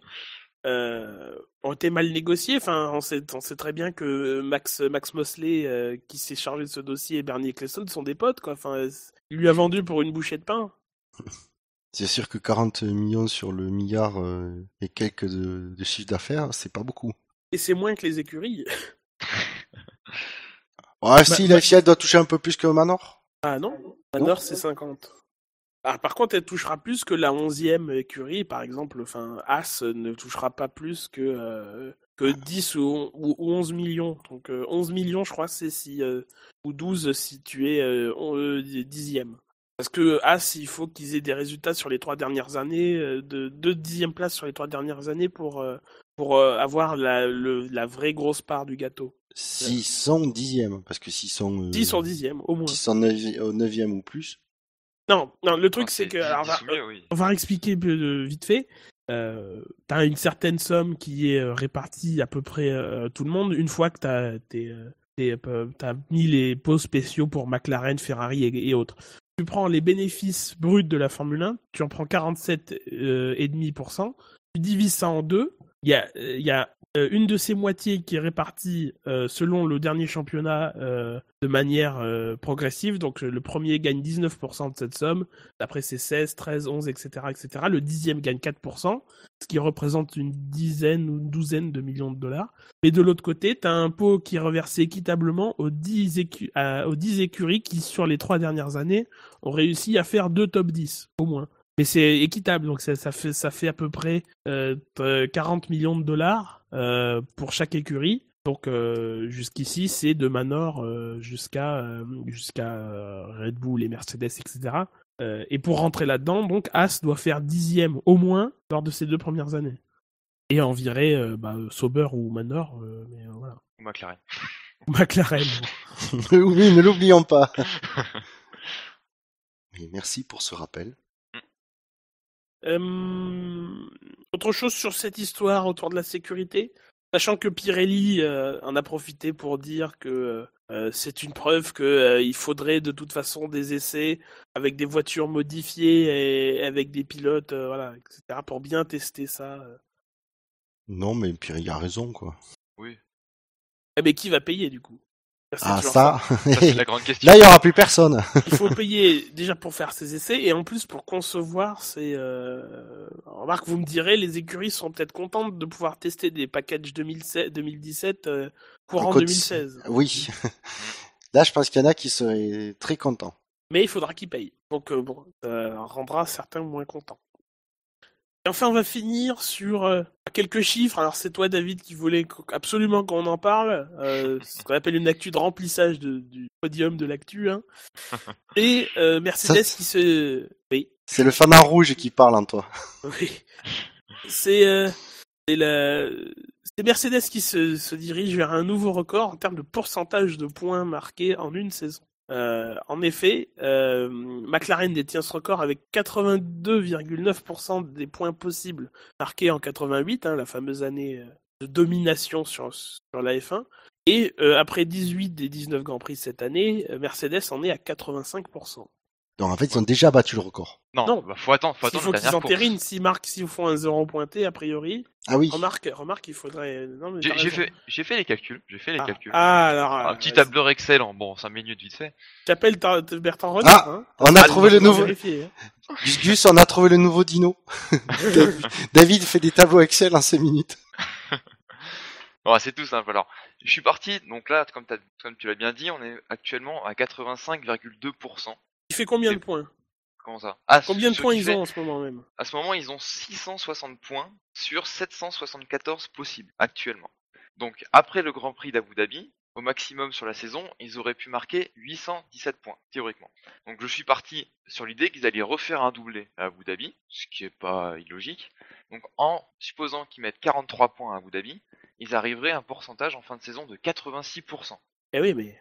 Mais après, Le truc, c'est que le, record, ils l'ont pas battu. et le record, ils le battent à condition qu'ils marquent 18 points ou plus. D'accord. Voilà. Donc s'ils marquent en dessous de 18 points, ils ne battront pas le record. Mais bon, si j'ai retenu cette, euh, cette stat en fait, ce qui, est- ce qu'elle- ce qui m'a choqué dans le bon sens, c'est que pour moi c'est une des seules stats qui pourra être pérenne dans le temps. Oui. Parce que là on, on- on calcule le nombre de points marqués par pilote, par écurie, par saison, etc.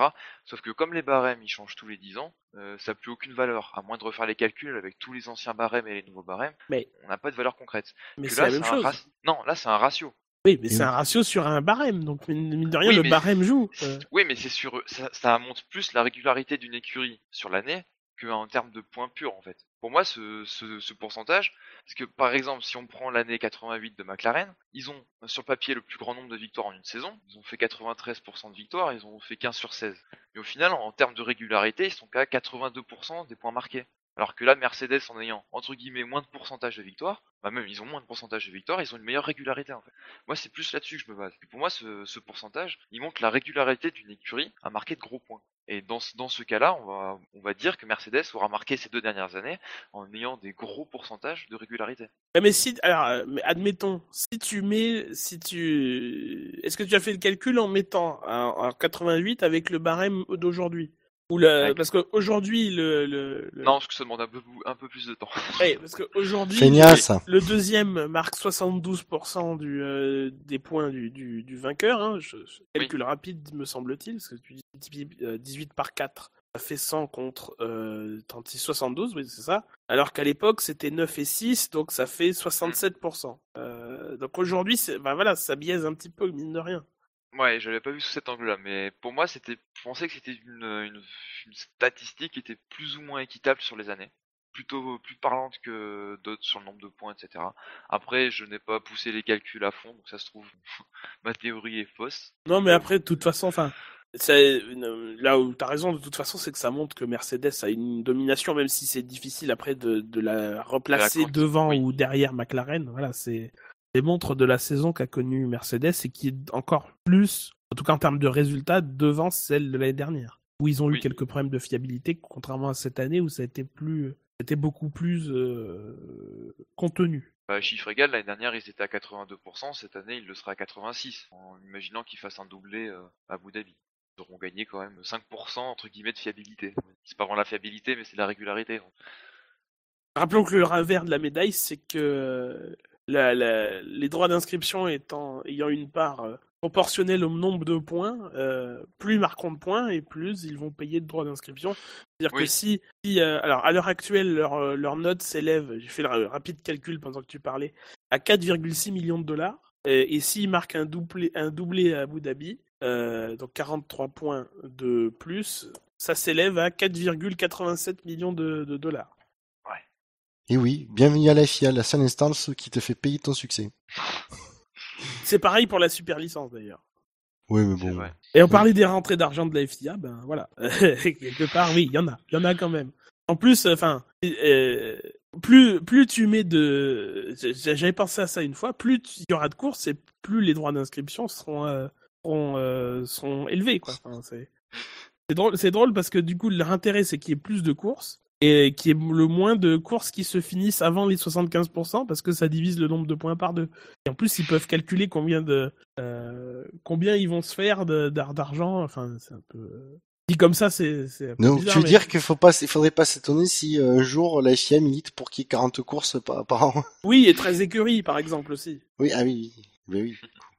Parce Et donc si une écurie tu- qui a, oui, si après il y a un minimum, donc une écurie qui a pas marqué de points euh, comme Manor, euh, Oui, alors c'est euh, pour l'année prochaine parce que la, la magie du truc fait que c'est indexé sur le- l'inflation du dollar.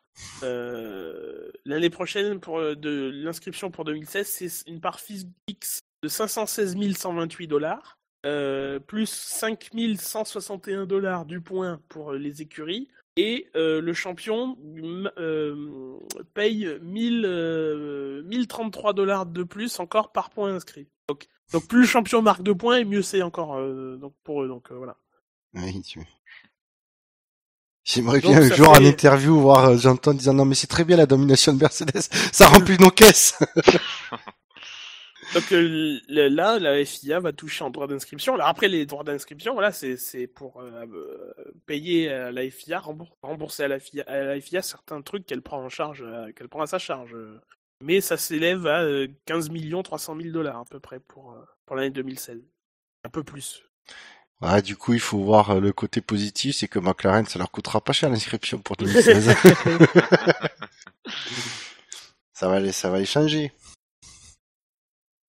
Messieurs, on va passer au sondage? Et euh, parmi les, idées qu'on a, j'ai envie de vous proposer euh, le sondage un peu dans l'intitulé suivant, euh, du genre après la réduction des coûts, les moteurs indépendants, les, les voitures 2017, euh, etc., etc. Quel est le prochain comment comment on pourrait dire Cheval de bataille. Ouais, voilà, quel est le prochain cheval de la ba- de bataille où la FIA, euh, quel prochain dossier où la FIA fixera le cap mais ne fera aucune proposition, mais mais qui accouchera d'une souris, quoi, un truc dans le genre. Faudra revoir l'intitulé exact euh, Oui, oui, oui, on trouvera, on après l'émission. Hein. Hmm, Il y a du potentiel. La- réformer la, la- le groupe stratégique. T'es sûr que là, ça va, ça va Oui. être, ça va être voué à l'échec? Le format des week-ends, moi je pense. Ah oui, le format Ah oui. des week-ends. Ah ben oui. oui, je sais. Le, le collège des commissaires euh, qui juge les les infractions sur les grands prix. Pour qu'ils aient enfin une euh, des décisions. Pour harmoniser. Donc t'es sûr que ce sera pas harmonisé du tout. Alors, L'harmonisation des Si. décisions des commissaires. Voilà.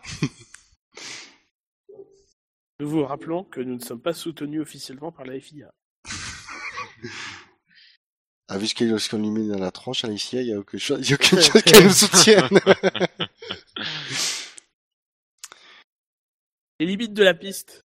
Ah oui, limite de la piste. Il y aurait pas un truc à faire avec le GPDA là? Bah, Ouais, c'est pas la FIA. Faire en sorte que le GPDA serve à quelque chose. la consultation des fans alors, à la limite. Ouais. Non, non, c'est non, pas, c'est pas, faut pas juste dire consultation, La c'est la prise en compte, la, prise en compte, des fans. La prise en compte surtout de, ce de ce que disent La les prise fans. en- La prise en compte des fans.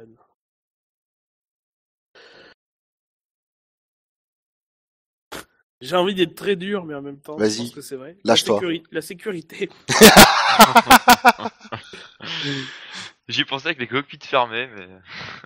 Ah, les coquilles fermées aussi. c'est- Les coquilles fermées, ouais. Je pense qu'on peut. Ça me paraît très sec et. hum, Ouais. Les la sécurité, on l'a souvent dit, c'est. Ouais. Il y a plusieurs aspects qui sont bien et d'autres qui sont beaucoup moins bien. Donc ouais, les cockpits fermés. Cockpits fermés. le processus de la safety car. Ouais, les. Euh... La procédure de safety car. Virtuel. Non, de safety car, tout court. euh, La safety car, il y a rien, y a aucun problème avec elle tout court. Ah, sur l'utilisation. C'est pas, sur la. Alors je mettrai Charlie Witt. Ah oui, Charlie Witt. Voilà. oui, ça, ça résume tout. Euh, alors on en est à réformer le groupe stratégique, le format des week-ends, l'harmonisation des décisions des commissaires, les limites de la piste, euh, la prise en compte des fans, les cockpits fermés et Charlie Whiting. On en est à 7. Ah, ils en font 3 de plus là. Un ou 3. Mmh.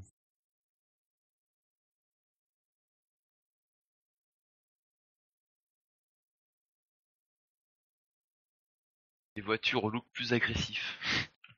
Je me demande à quoi ça va, à quoi ça va rimer. Toi. Ouais, ouais, le look des voitures. Encore deux. La F1 sur Internet. Bah, Non, ça, c'est- non, bah, c'est pas du domaine sur- de l'IFIA, sur ça. savf1.fr. Voilà, de toute façon, tout simplement. Puis, et puis c'est du, de- c'est du ressort de la forme, pas de l'IFIA. Tu me diras, il n'y a rien qui est vraiment du ressort de la FIA euh, là-dedans. Bah, il y a quand même pas mal de dossiers sur lesquels elle est censée Oui, mener. Et Ça dépend pas que d'elle, certes, mais euh, elle est censée être euh, au moins mener les discussions. L'arrivée des nouvelles écuries avec des- encore un nouvel appel d'offres où personne ne répondra. Euh, Si, si, si j'ai l'impression, c'est les appels d'offres tout court dans les FIA qui sont problématiques. Ouais, Les écuries, les moteurs. La procédure des appels d'offres. Oui, voilà, la procédure d'appel d'offres. Allez, un dernier. D'arrêter de faire des consensus. Ah, c'est pas un cheval de bataille, ça. Ah, une réforme, c'est pas. On en a parlé toute l'émission. Le moteur indépendant. Non, justement, c'est dans la question. À part le moteur indépendant. Ah, merde. Après le moteur indépendant, la, ré- la, la, la réduction des coûts, etc., etc. Les voitures 2017. Les minutes de silence? Ah, allez, les minutes de silence. La récupération des minutes de silence. La récupération des minutes de silence. Et ben voilà, on y est arrivé. Voilà. Et prochain sondage, on le fait sur la forme parce que j'en ai des choses aussi à dire sur la forme. Alors, bon, pour ce qui est de l'intitulé, euh, c'est après. euh, Vous verrez ce c'est qui est écrit. c'est après la- les voitures 2017, les moteurs indépendants. euh, Ce sera la surprise. etc. Euh, quelle sera la prochaine réforme de la FIA où elle fixera un cap mais ne décidera rien voilà.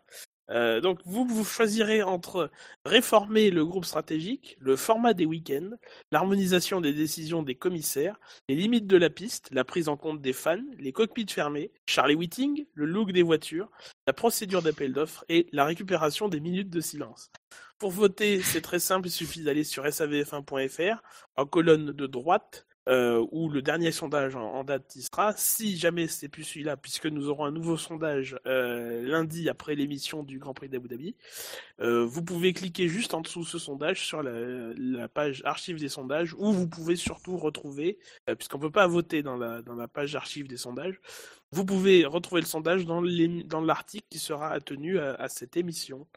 Euh, J'en profite d'ailleurs pour vous donner les résultats du précédent sondage qui était euh, d'il y a un mois, euh, qui était qui figure parmi les mystérieux acheteurs potentiels de, la F1. Alors, vous avez été 88 à voter et nous, et nous vous en remercions. Est arrivé dernier Seb Blatter parce qu'il a les moyens et pour faire chier Platini avec un vote. Avec trois votes, pas moi, j'ai poney, j'attends la réponse de ma banque. Cinq votes pour ma belle-mère, elle achète un peu tout en ce moment. Euh, de même que pour Michel Platini parce qu'il a les moyens et pour faire chier Blatter. Euh, six votes pour l'association des, victimes de Volkswagen parce qu'ils vont toucher le jackpot. 7 votes pour l'ACO pour empêcher tout Grand Prix les années de 24 heures du Mans. 8 votes pour Big Malion, il faut pas nous mentir, ils ont de quoi faire. Troisième, avec 11 votes, un, un conglomérat Chuck Norris, Obi-Wan Kenobi la réponse D. Euh, deuxième, avec 17 votes, Stéphane Grand Prix pour a- enfin arriver à entrer en, en F1. Mais avec 25 votes, c'est euh, le vainqueur de ce sondage, c'est Red Bull pour décider du règlement seul. 25 votes, 28%. J'avoue oublié à quel point c'était bien lâché sur ce sondage. On salue, on salue Dietrich qui, Stechitz, qui doit nous écouter probablement. Euh, voilà. On arrive à la fin de l'émission. Euh, le temps pour moi de vous rappeler que le SAE de la F1, c'est sur iTunes, c'est sur le canal Gamma de Pod Radio, c'est sur PodCloud, sur PodWiki, sur Facebook, facebook.com slash le SAVF1, sur Twitter, arrobase le SAVF1, sur Google+, sur YouTube, etc., etc. Euh, la F1 sur Internet, c'est sûr, SAVF1.fr. SAVF1.fr. parce que le SAV de la F1, c'est Anti-FIA, anti-FIA. Oh non, euh, pas de principe. Nous Je trouve que nous sommes justes. C'est la famille, c'est le rythme des podcasts. c'est- un petit comité ce soir. c'est un Ouais. petit comité, mais c'est bien. On a fait deux heures et quart d'enregistrement. euh, Ça devrait, alors il y aura quelques coupes puisqu'on a fait une pause un petit moment, mais voilà, ça devrait tourner autour des deux heures, euh, sous les deux heures. Donc c'est très bien, c'est acceptable. Vu la profusion d'infos qu'il y avait cette semaine, c'est c'est bien. Ouais, ouais, ouais. Bonne émission. Dédicace à Quentin. Eh ben, le prochain rendez-vous, alors déjà la preview sera publiée, alors a priori peut-être pas ce jeudi, mais vendredi matin. Non, je dis la semaine prochaine. Non, ça m'étonnerait, je pense pas. Euh, et le SAV des qualifs, a priori, sera samedi à 20h30. Euh, voilà, a priori c'est bien gravé dans le marbre, donc, euh, mais euh, si tel n'est pas le cas, on vous, on vous préviendra pardon, sur les réseaux sociaux, comme on a pu le faire lors de l'émission précédente, hein, qui a dû être reportée. Euh, voilà. Euh, D'ici là, portez-vous bien et euh, voilà. À bientôt. ciao. Ciao. ciao.